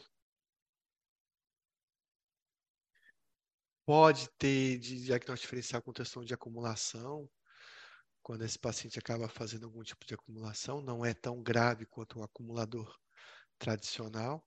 Com personalidade narcisista, antissocial, esquizoide, apesar de que pode haver comorbidade entre transtorno de personalidade ou por uma mudança de condição médica, ou também por uso de substância.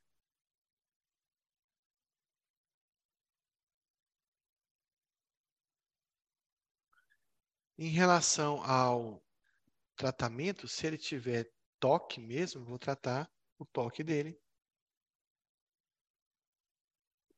Ou, desculpa, está falando aqui de personalidade anancástica, eu estou lendo aqui toque.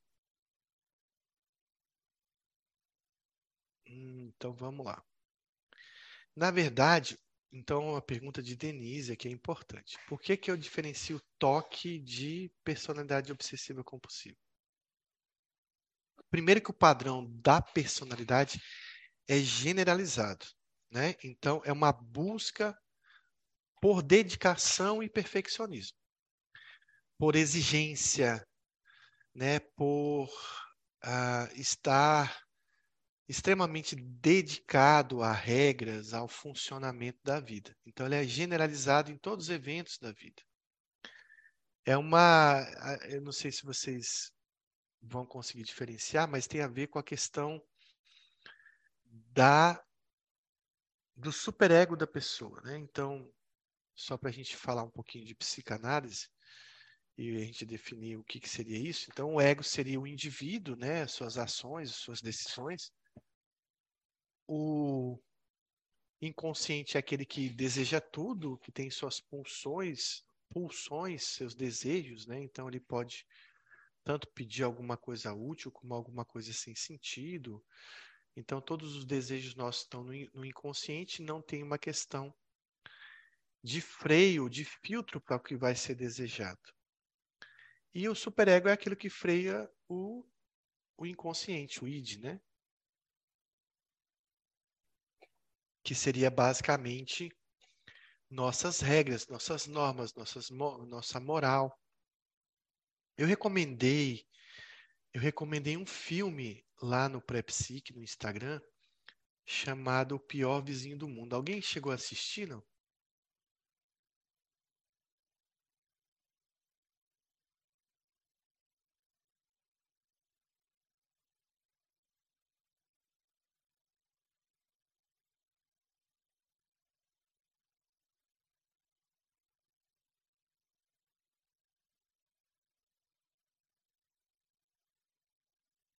Exatamente, o Carlos colocou aí do Tom Hanks. Você chegou a assistir, Carlos, esse filme?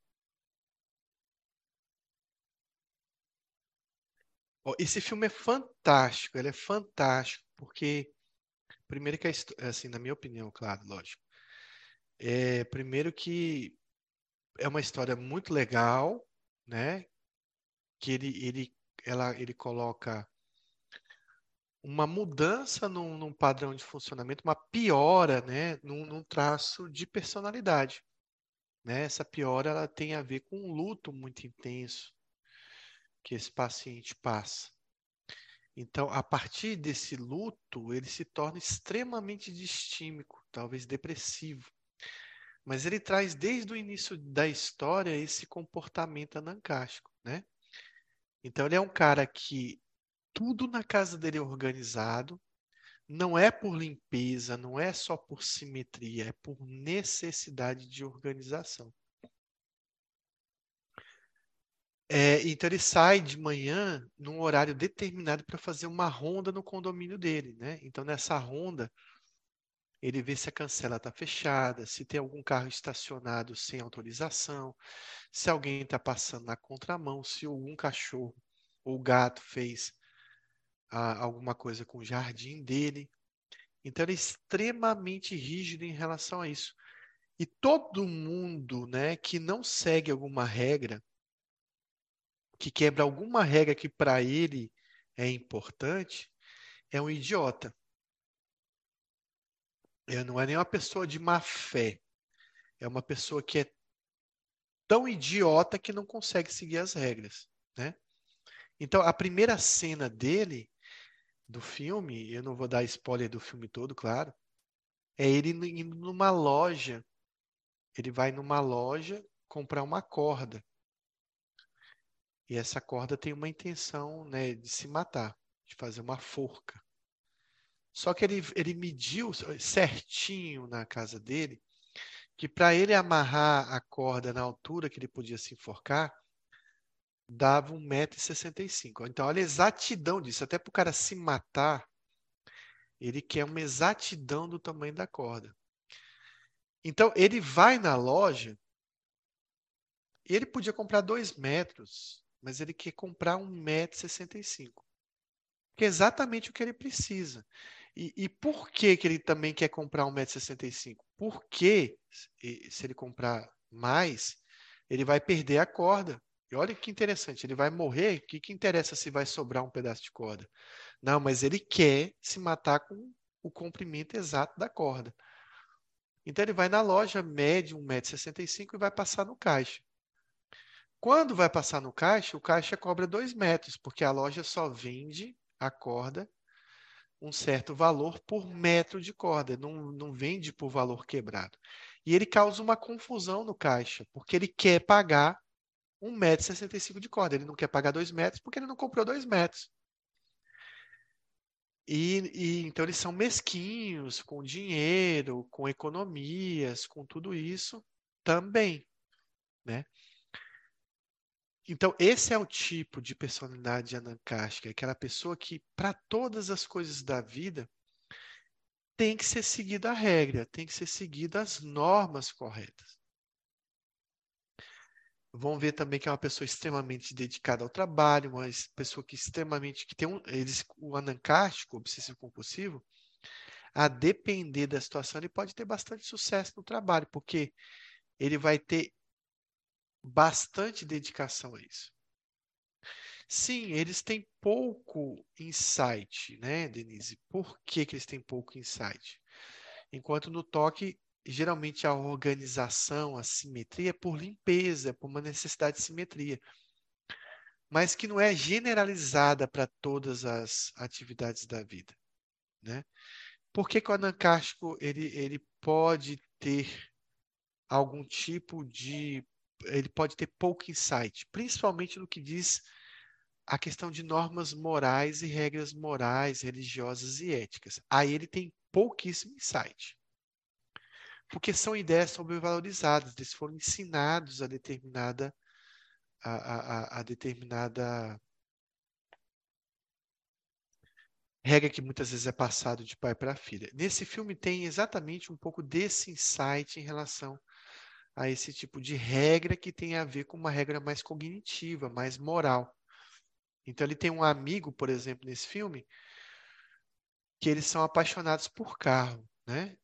E o amigo também é um pouco anacástico igual ele, sai nas ondas. Então, sempre eles estão trocando de carro.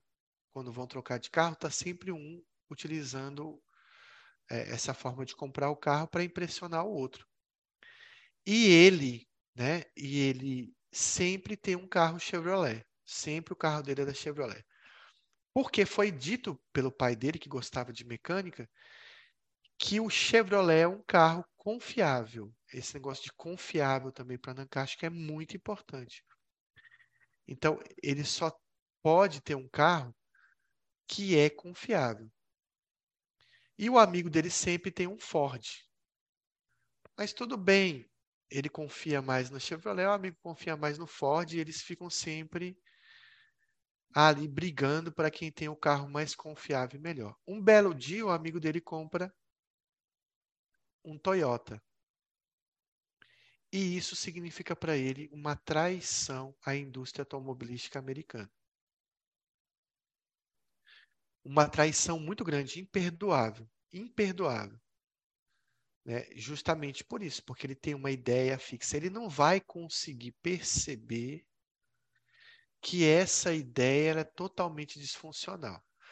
Mas o anancasco pode ter problemas de relacionamento, de cobrança dos filhos, de cobrança no trabalho, que aí ele pode criar, ou de prazos, porque ele tenta fazer a coisa com uma perfeição tão grande e não vai conseguindo lidar com prazos, e aí sim, nesse aspecto da vida funcional, ele pode ter mais insight.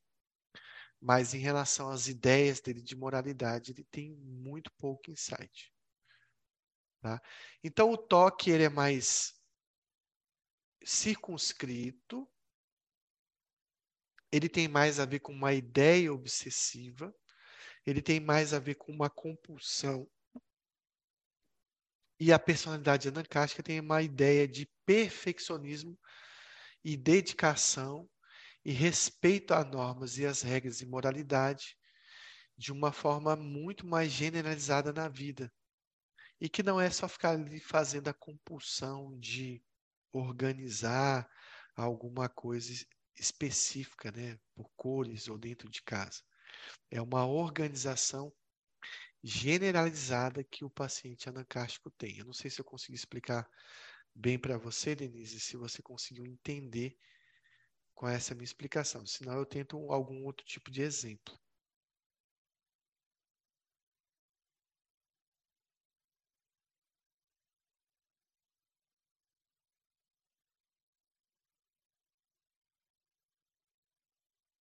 Sim, é, é mais um jeito de ser. O anancástico é mais um jeito da pessoa ser. Existe esse termo né, antigo que falava assim: ah, a pessoa é Caxias, é, que tem a ver com o Duque de Caxias. E que tem a ver com, com a questão da, do Duque de Caxias ser uma pessoa muito perfeccionista na vida. Né? Virou militar muito cedo, ele, acho que ele foi oficial antes de completar os 18 anos, né, por essa dedicação que ele fazia. Então, esse cara chato, muito rígido, muito exigente consigo, muito exigente com o outro.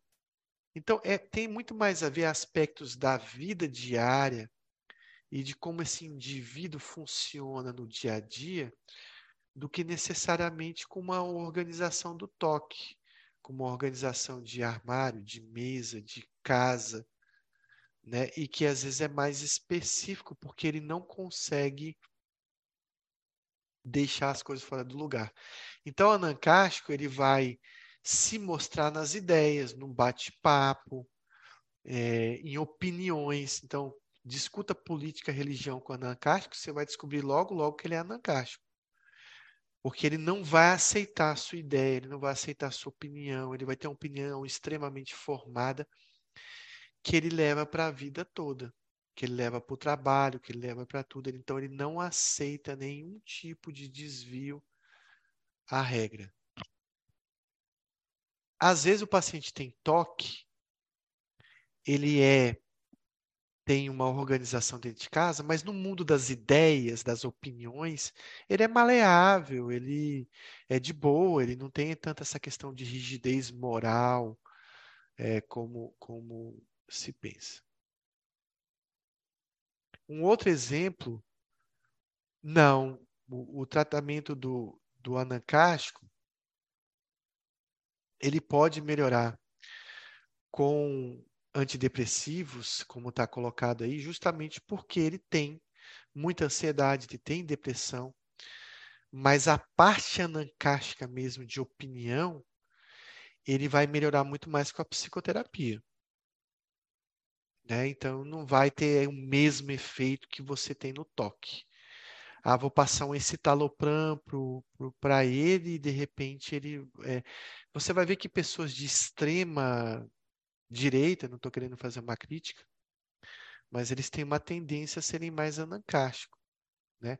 Da mesma forma, no extremo da esquerda também, de certa forma, ele pode ser mais anancástico. Os extremos da política, os extremos dessas opiniões diversas aí sobre, sobre a vida, sobre moral, ele tem uma tendência a ser mais anancástico mesmo.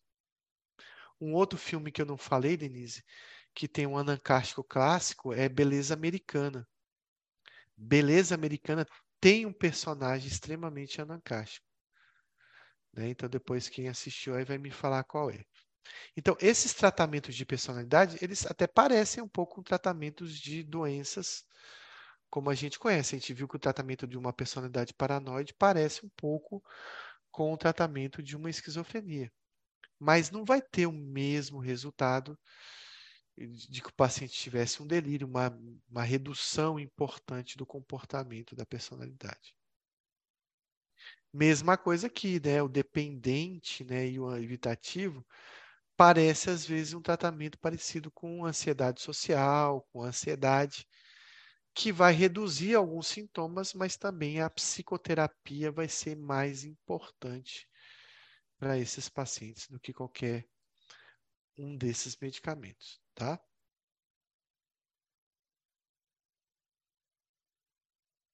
Então, sempre o tratamento psicoterápico é o mais importante.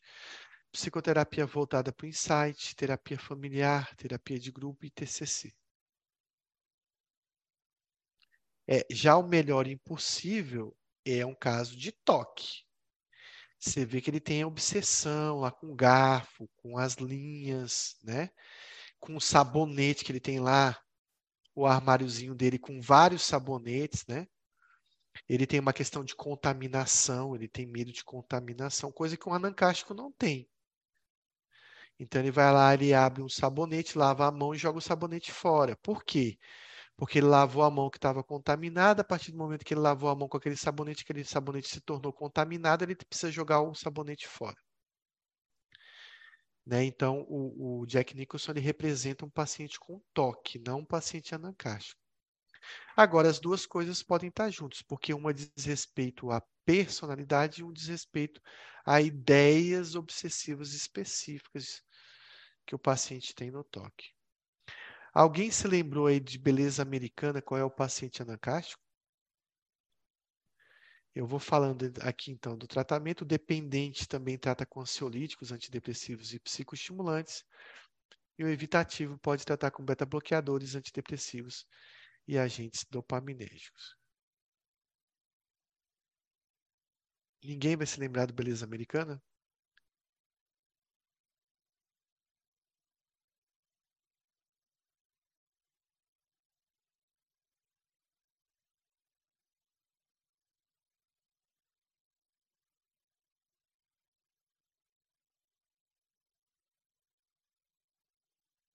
Não porque não assistiu ou não porque não, não se lembra?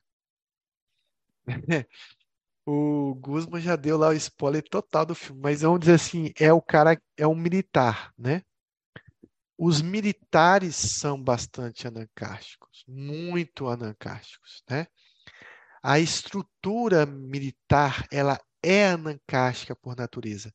Muita disciplina, muita cobrança, muito detalhe pequeno, irrelevante, que é cobrado dentro da área militar.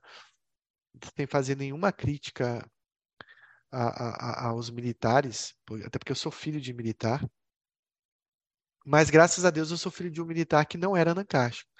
Então meu pai era super cabeça, assim, ele não, não trazia toda aquela rigidez para dentro de casa, inclusive ele achava um excesso de muita rigidez, de muito detalhe, né? Que, que os militares têm, né? Com a ilustração do coturno, é, com, a, a, com a roupa, com pequenos detalhes que você tem e que se tornam muito, muito importantes, muito relevantes. É como se a pessoa, se tivesse qualquer desvio ali, é, ela está realmente cometendo um crime bastante grande, mal sabendo que a gente não vai conseguir manter o coturno listrado, é, o coturno limpo numa guerra, né? Mas dentro do exército tem isso de forma muito intensa. Então, dentro de alguns ambientes, de algumas religiões, por exemplo, algumas religiões também são muito anancásticas, são muito rígidas, tentam prender o indivíduo ali dentro daquele daquela rotina, daquela disciplina. Isso, por isso que isso não tem a ver com toque, tem a ver com essa rigidez de pensamento, essa rigidez de comportamento, de disciplina que o paciente mantém para si e quer estender ao trabalho, às relações humanas. Então é bem diferenciado do toque. Então, uma pergunta sobre transtorno de personalidade, todos estão corretas, exceto certas predições, a personalidade é uma certa predição sobre como a pessoa vai se comportar em dado conjunto de circunstâncias. Letra B. Sugere também a forma que a doença psiquiátrica pode tomar caso se desenvolva. Se a pessoa tem uma personalidade típica, se ela tiver uma outra doença mental, talvez a gente entenda como, essa, como existe uma mudança no padrão de aparecimento dessa doença, de comportamento dessa doença. Tem mais probabilidade de recusar auxílio psiquiátrico e negar problemas. São aloplásticos, ou seja, são capazes de se adaptar e alterar o ambiente externo e são egodistônicos.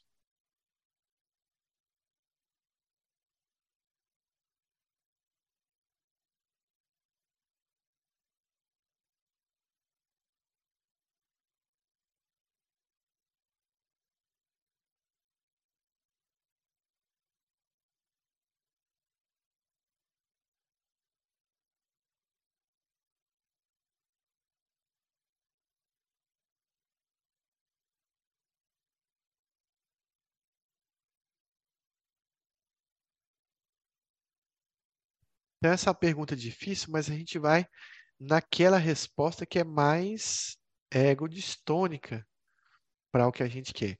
Geralmente, uma personalidade tem, em geral, de forma global, os pacientes com transtorno de personalidade são, têm pouco insight.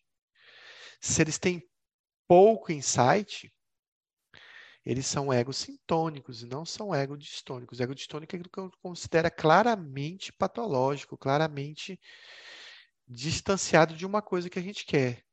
Um paciente com toque geralmente é egodistônico, né? O toque sem insight, ele perfaz, totalmente sem insight, perfaz 5% dos casos de toque.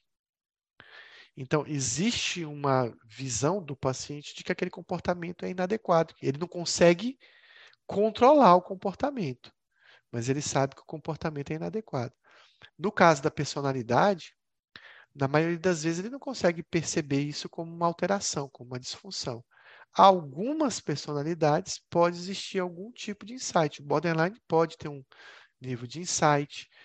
O anancástico, a depender dos prejuízos, pode ter algum tipo de insight. O evitativo tem mais insight, mas de forma geral não tem um antissocial tem pouquíssimo, narcisista praticamente não tem, um, uma personalidade paranoide não tem insight nenhum. Com relação a eles serem aloplásticos, essa é uma fala que o DSM fala mesmo. Eles são capazes de se adaptar e de alterar o ambiente externo. Também não acontece em toda situação, né? Porque acaba causando uma disfunção no ambiente. Mas, por exemplo, o antissocial tem bastante capacidade de se adaptar e de alterar o ambiente externo.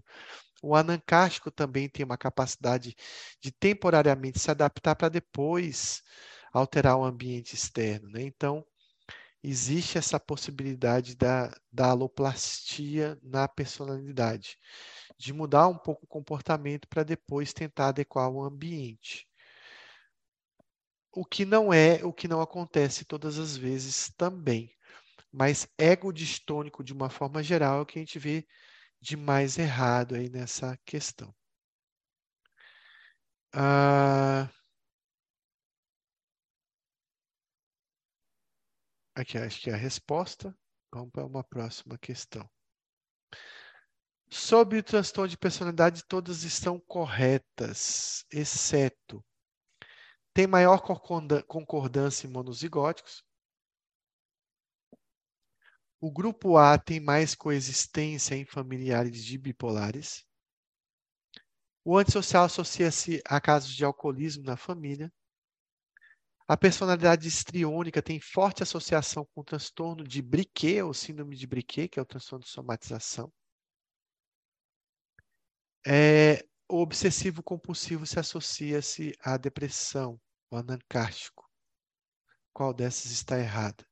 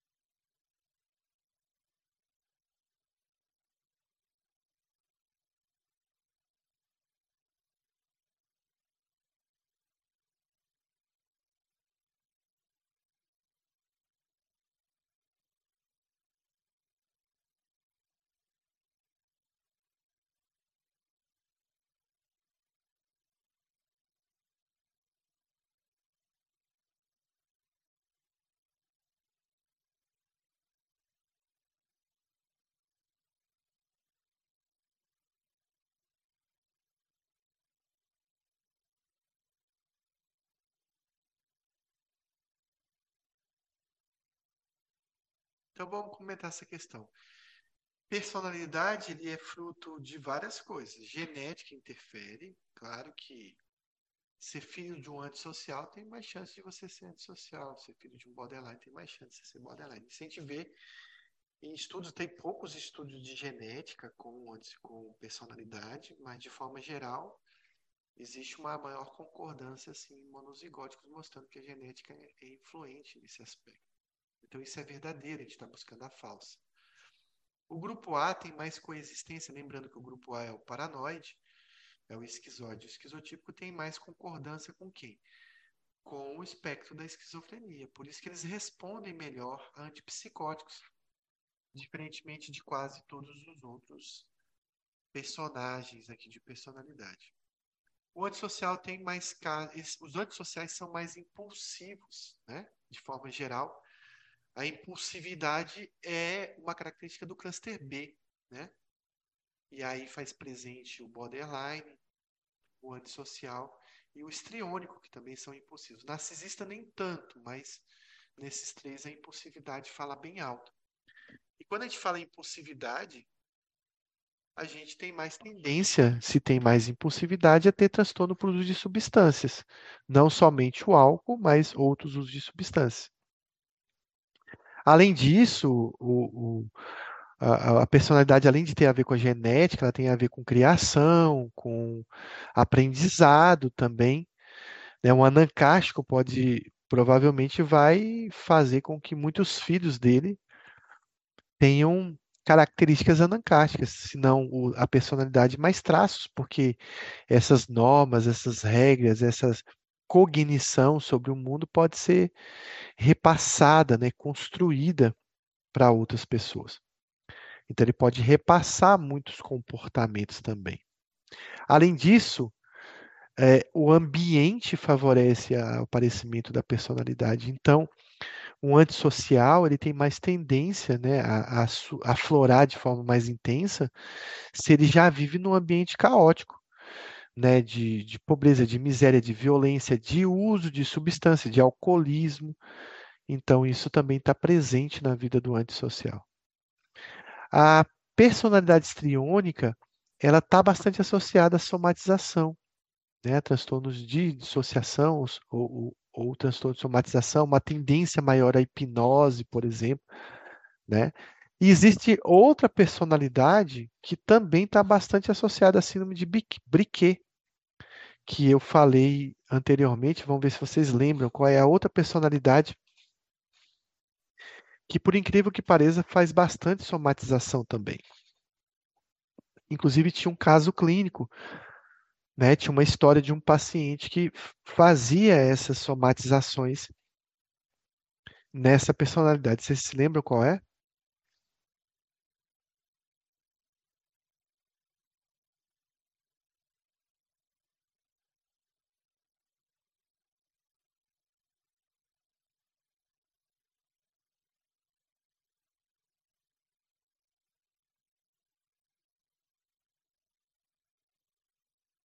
Então, qual a personalidade que também está relacionada à síndrome de Briquet ou somatização?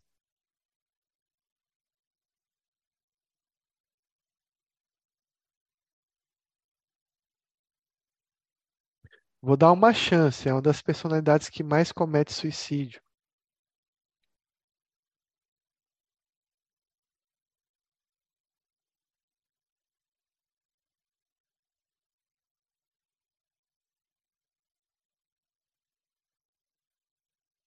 É, border é talvez o que mais cometa, mas talvez em segundo lugar é o antissocial.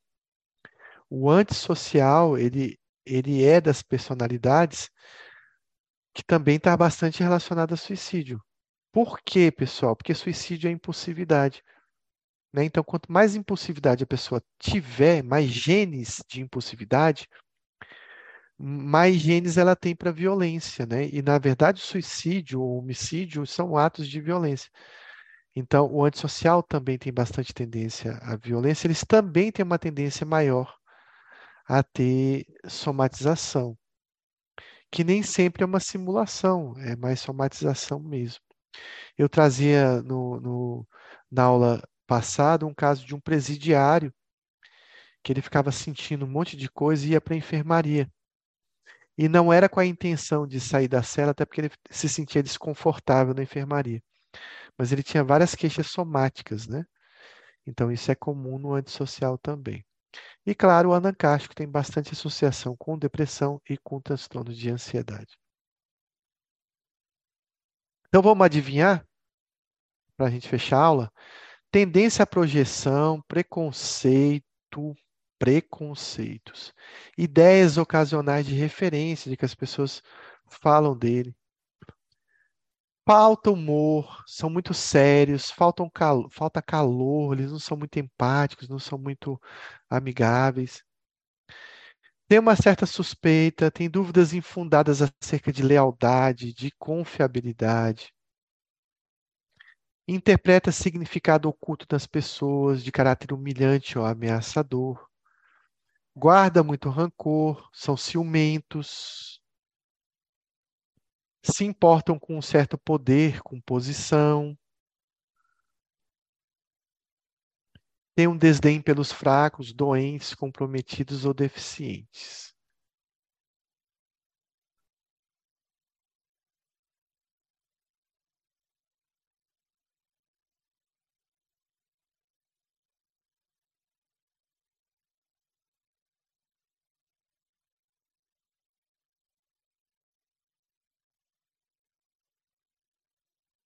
E adivinharam qual é essa personalidade.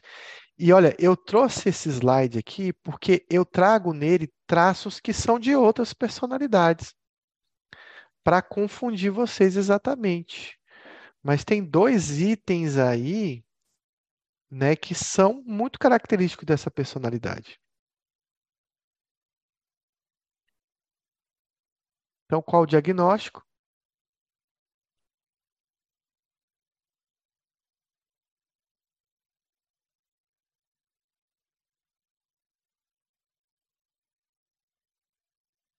Ele está dando aqui como uma personalidade paranoide. Tá vendo aqui como é difícil aqui? Vamos lá, voltar, né? Então, aqui, então, essa questão da projeção. Eu, eu, eu projeto no outro que o outro está tendo uma má intenção contra mim. Eu tenho uma ideia de referência, tenho uma certa falta de empatia, eu tenho suspeita, dúvidas infundadas acerca de lealdade, confiabilidade. É uma questão de confiança, de duvidar do outro mesmo de interpretar no outro uma atitude contra mim. E aí eu guardo muito rancor, eu sou muito ciumento, porque eu acho que quem está comigo está me traindo. E eu trago aqui dois traços que parecem ser narcisistas, né? É a questão do poder, da posição e o desdém pelos fracos. O paranoide, ele é um pouco narcisista também. Ele tem essa questão de um desdém pelos outros, até porque os outros acabam sendo contra ele. Mas vejam que ele tem cinco, cinco itens que falam muito a favor do paranoide, de estar sempre desconfiando do outro. Então, levando em conta aqui, ficou mais grave essa questão da desconfiança infundada. Então vamos para o próximo. Vamos ver se vocês vão matar a charada aqui. Qual a personalidade? Necessidade global e excessiva de cuidados. Hum, ó, aí eu já pensei em, em três personalidades aqui que precisa muito ser cuidado. Precisa muito ser olhado. Eu botei mais uma quarta personalidade aqui. Calma, vocês já estão falando a resposta aí já? Comportamento submisso e aderente, temor de separação. Pronto, agora ficou. Aí. Eu tenho, tenho necessidade de ser cuidado ao ponto de me tornar submisso a essa pessoa que me cuida.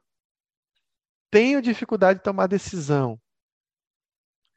Tenho necessidade de conselho, de reasseguramento dos outros eu tenho dificuldade de discordar, porque se eu discordar, a pessoa vai me abandonar.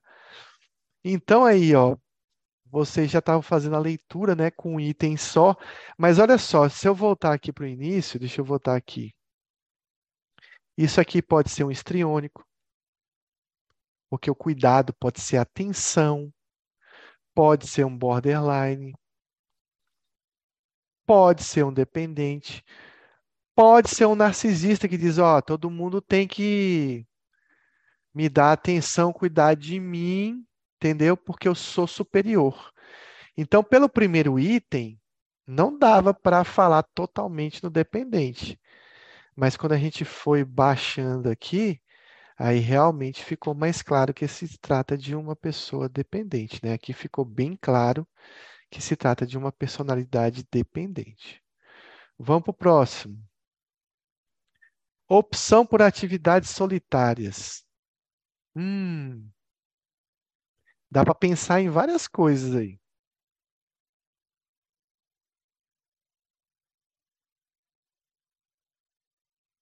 Pouco interesse por experiências sexuais. Hum, aí já ficou mais forte o negócio. Pouco prazer em poucas atividades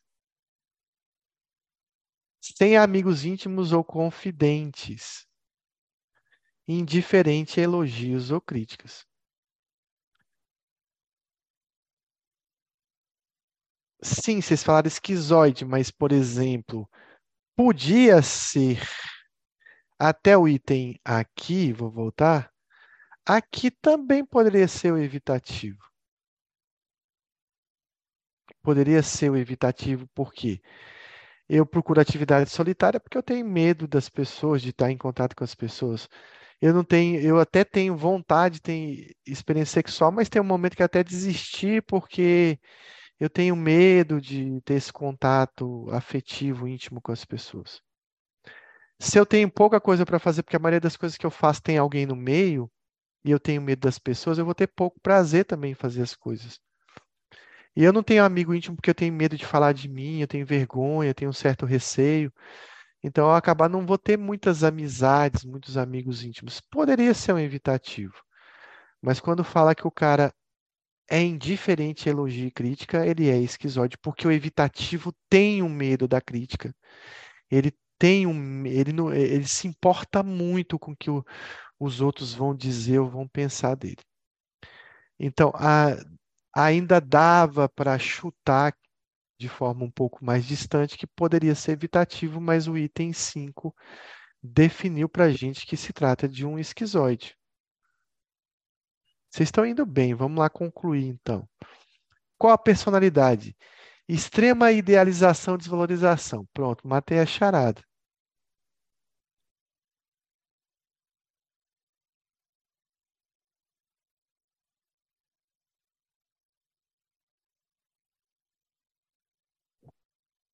Agora ninguém escreveu nada, né?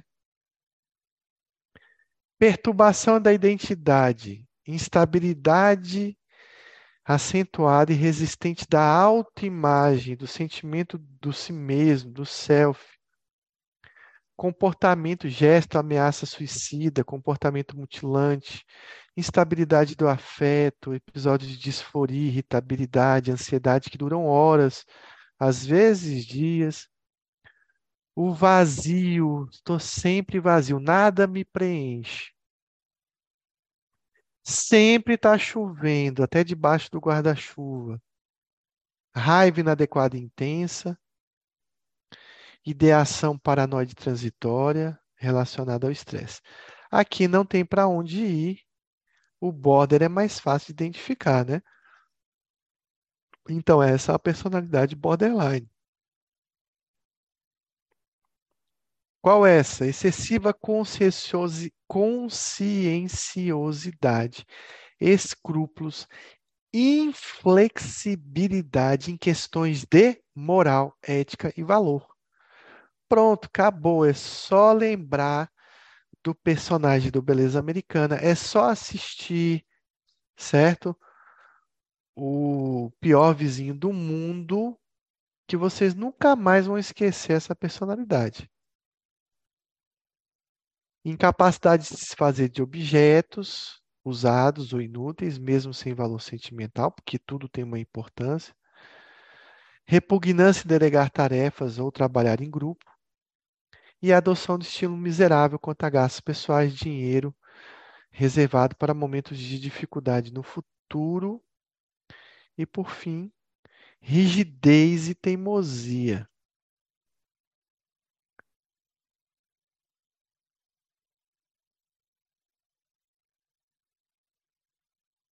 E aí, chegaram à conclusão?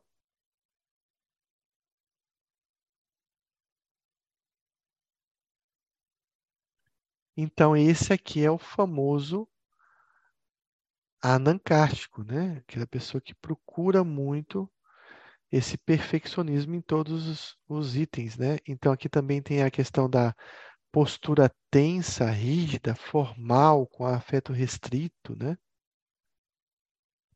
É a personalidade obsessiva compulsiva. Qual a personalidade agora? Excessiva emotividade e busca pela atenção. Podem escrever.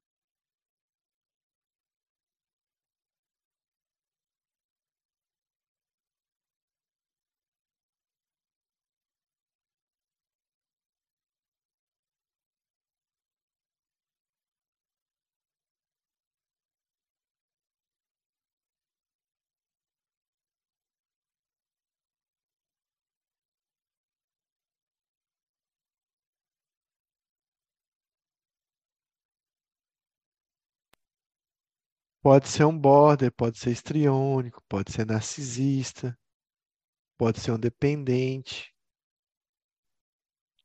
Desconforto quando não é o centro das atenções. Pode ser um narcisista. Comportamento inadequado, sexualmente provocante, sedutor. Mudanças rápidas, superficiais da expressão das emoções. Utiliza a aparência física para chamar a atenção. Discurso impressionista.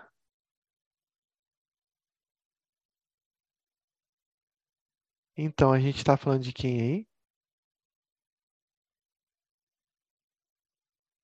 Vou voltar de novo, hein? Emoção demais, quer buscar atenção, chamar a atenção de todo mundo, quer ser o centro das atenções, comportamento inadequado e sedutor, provocante, emoções superficiais. O narcisista é meio carrancudo. Ele não gosta de ficar, como se diz aí, abrindo os dentes para todo mundo, não. Ele não gosta de ficar agradando todo mundo, não. Aqui ele quer chamar a atenção de alguma forma, sendo simpático demais, sendo sedutor demais, falando demais, impressionando demais, né? Então, esse aqui é o paciente histriônico. Bora comparar ele com alguém aqui. Então, vamos lá. Desconfiança ou ideação paranoide?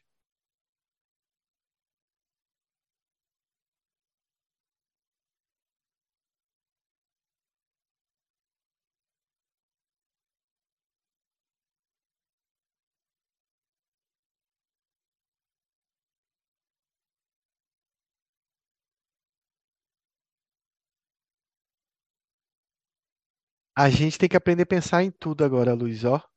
Pode ser paranoide. O esquizotípico é desconfiado. O narcisista é desconfiado. O antissocial, se ele estiver no mundo do crime, ele vai ser desconfiado de todos os, os, os companheiros dele. O borderline, ele também tem ideação paranoide. Então, só esse item é muito pouco para a gente. Vamos ver se essa desconfiança é generalizada ou junto com algumas outras coisas. Afeto inadequado constrito, é um cara re reservado.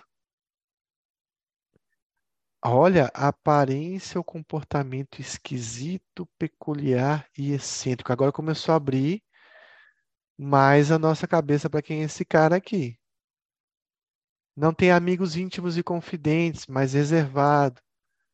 Tem uma certa ansiedade social pode ter psicose transitória em momentos de estresse. Vou voltar e agora apareceu quem?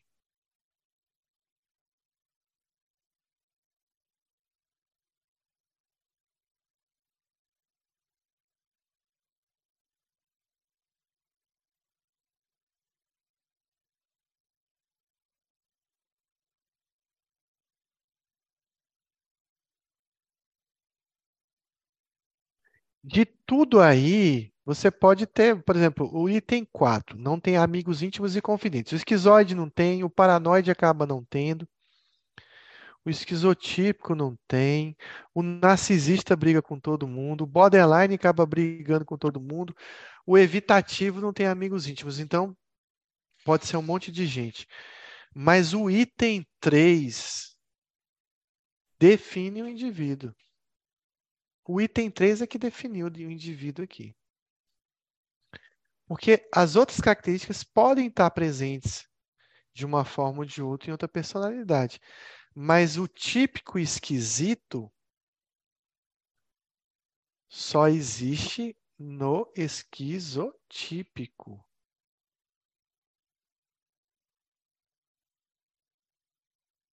Então, esse, o item 3, define basicamente essa personalidade. A aparência ou comportamento esquisito, peculiar e excêntrico. Ele é um cara diferente de todo mundo. Correto? Vou passando aqui. Qualquer dúvida vocês me falam. Mas esse é o esquizotipo. Qual a personalidade? Propensão a enganar, mentir, usar nome falso, ludibriar, obter vantagens pessoais ou por prazer. Pronto, esse ficou fácil, né?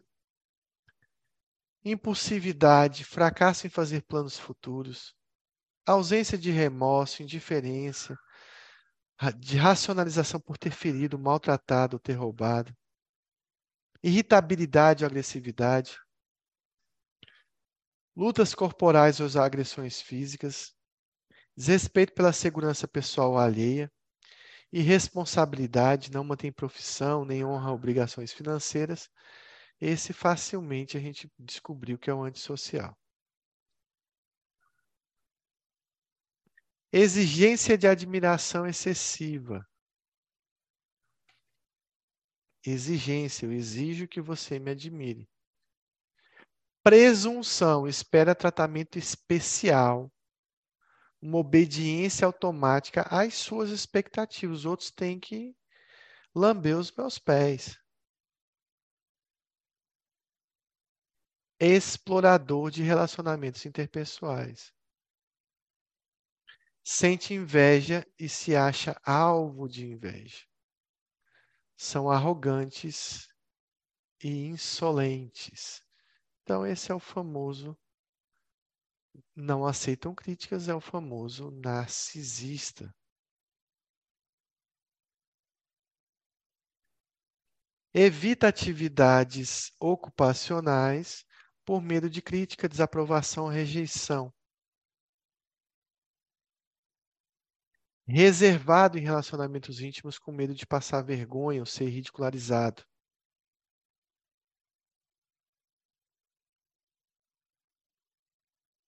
Inibição a novas situações interpessoais. Se vê socialmente inapto ou inepto, sem atrativos pessoais ou se sente inferior. São hipervigilantes, né? Fica olhando a reação dos outros, tem medo de falar em público, interpreta negativamente os comentários e tem poucos amigos ou confidentes, justamente por essa dificuldade social. Então, esse aqui claramente é a personalidade evitativa.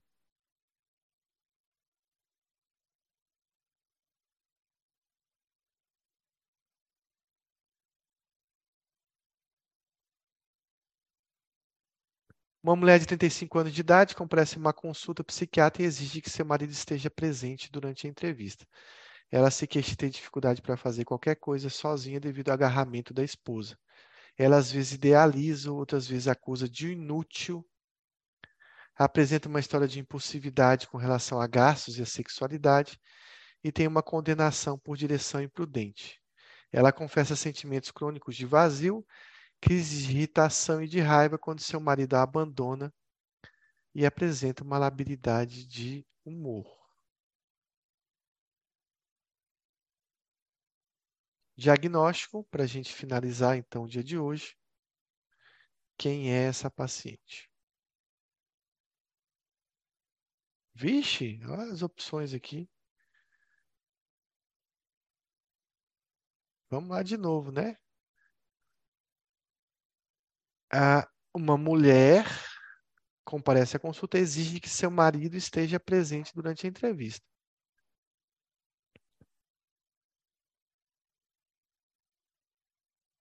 Ele se queixa de ter dificuldade para fazer qualquer coisa devido ao agarramento da esposa. Ela idealiza, depois acusa de inútil. Apresenta uma história de impulsividade em relação a gastos e a sexualidade dirigiu de forma imprudente, tem sentimentos crônicos de vazio, crise de irritação e raiva, quando seu marido, entre aspas, o abandona e labilidade do humor. Qual a personalidade? Na minha opinião, aqui nenhuma delas é uma opção para esse caso aqui. Então, claramente, a gente está diante, né? apesar de não ter opção, talvez aqui tenha opção, também não tem, mas claramente aqui é uma personalidade, eu não vou classificar como dependente, não. Eu classificaria como borderline pela impulsividade que ela tem. Né? Essa questão do gasto, da sexualidade, do sentimento de vazio, está muito mais para border do que para dependente. Então, acertou aí quem colocou border, se não tivesse opção, eu marcaria dependente, porque ela fica atrás do marido o tempo todo. Mas claramente ela pode ter as duas coisas, mas border ela é. Com certeza, borderline ela é idealização, desvalorização, muita impulsividade, comportamento disruptivo desse dirigir, muita impulsividade, sentimento de vazio, sentimento de abandono real ou imaginário e medo desse abandono, e um afeto muito instável. Borderline, ponto final.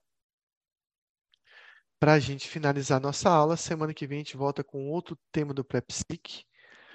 Eu vou abrir para dúvidas, para comentários. Vi que muita gente ficou até o final aí. Foi legal que a gente colocou esses slides de personalidade. Vocês puderam treinar um pouco o que vocês viram na aula. Agradeço a todos, vou aguardar alguma dúvida, senão a gente encerra por aqui e volta semana que vem.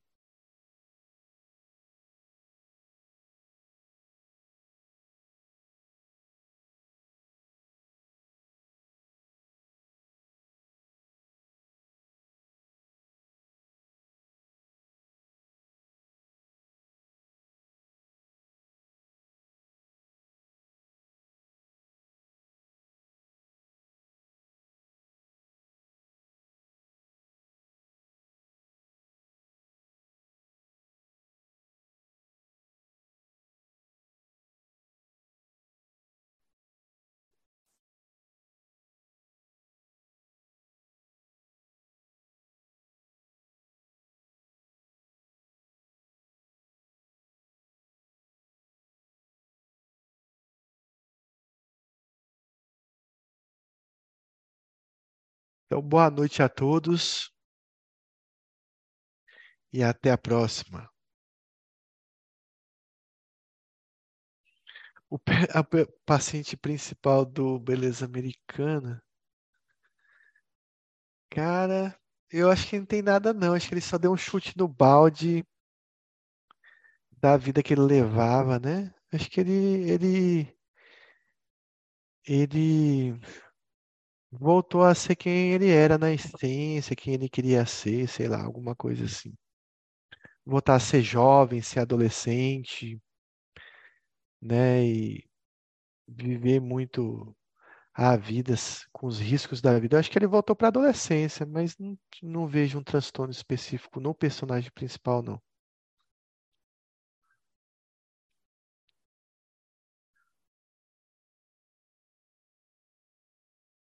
Boa noite a todos, boa semana.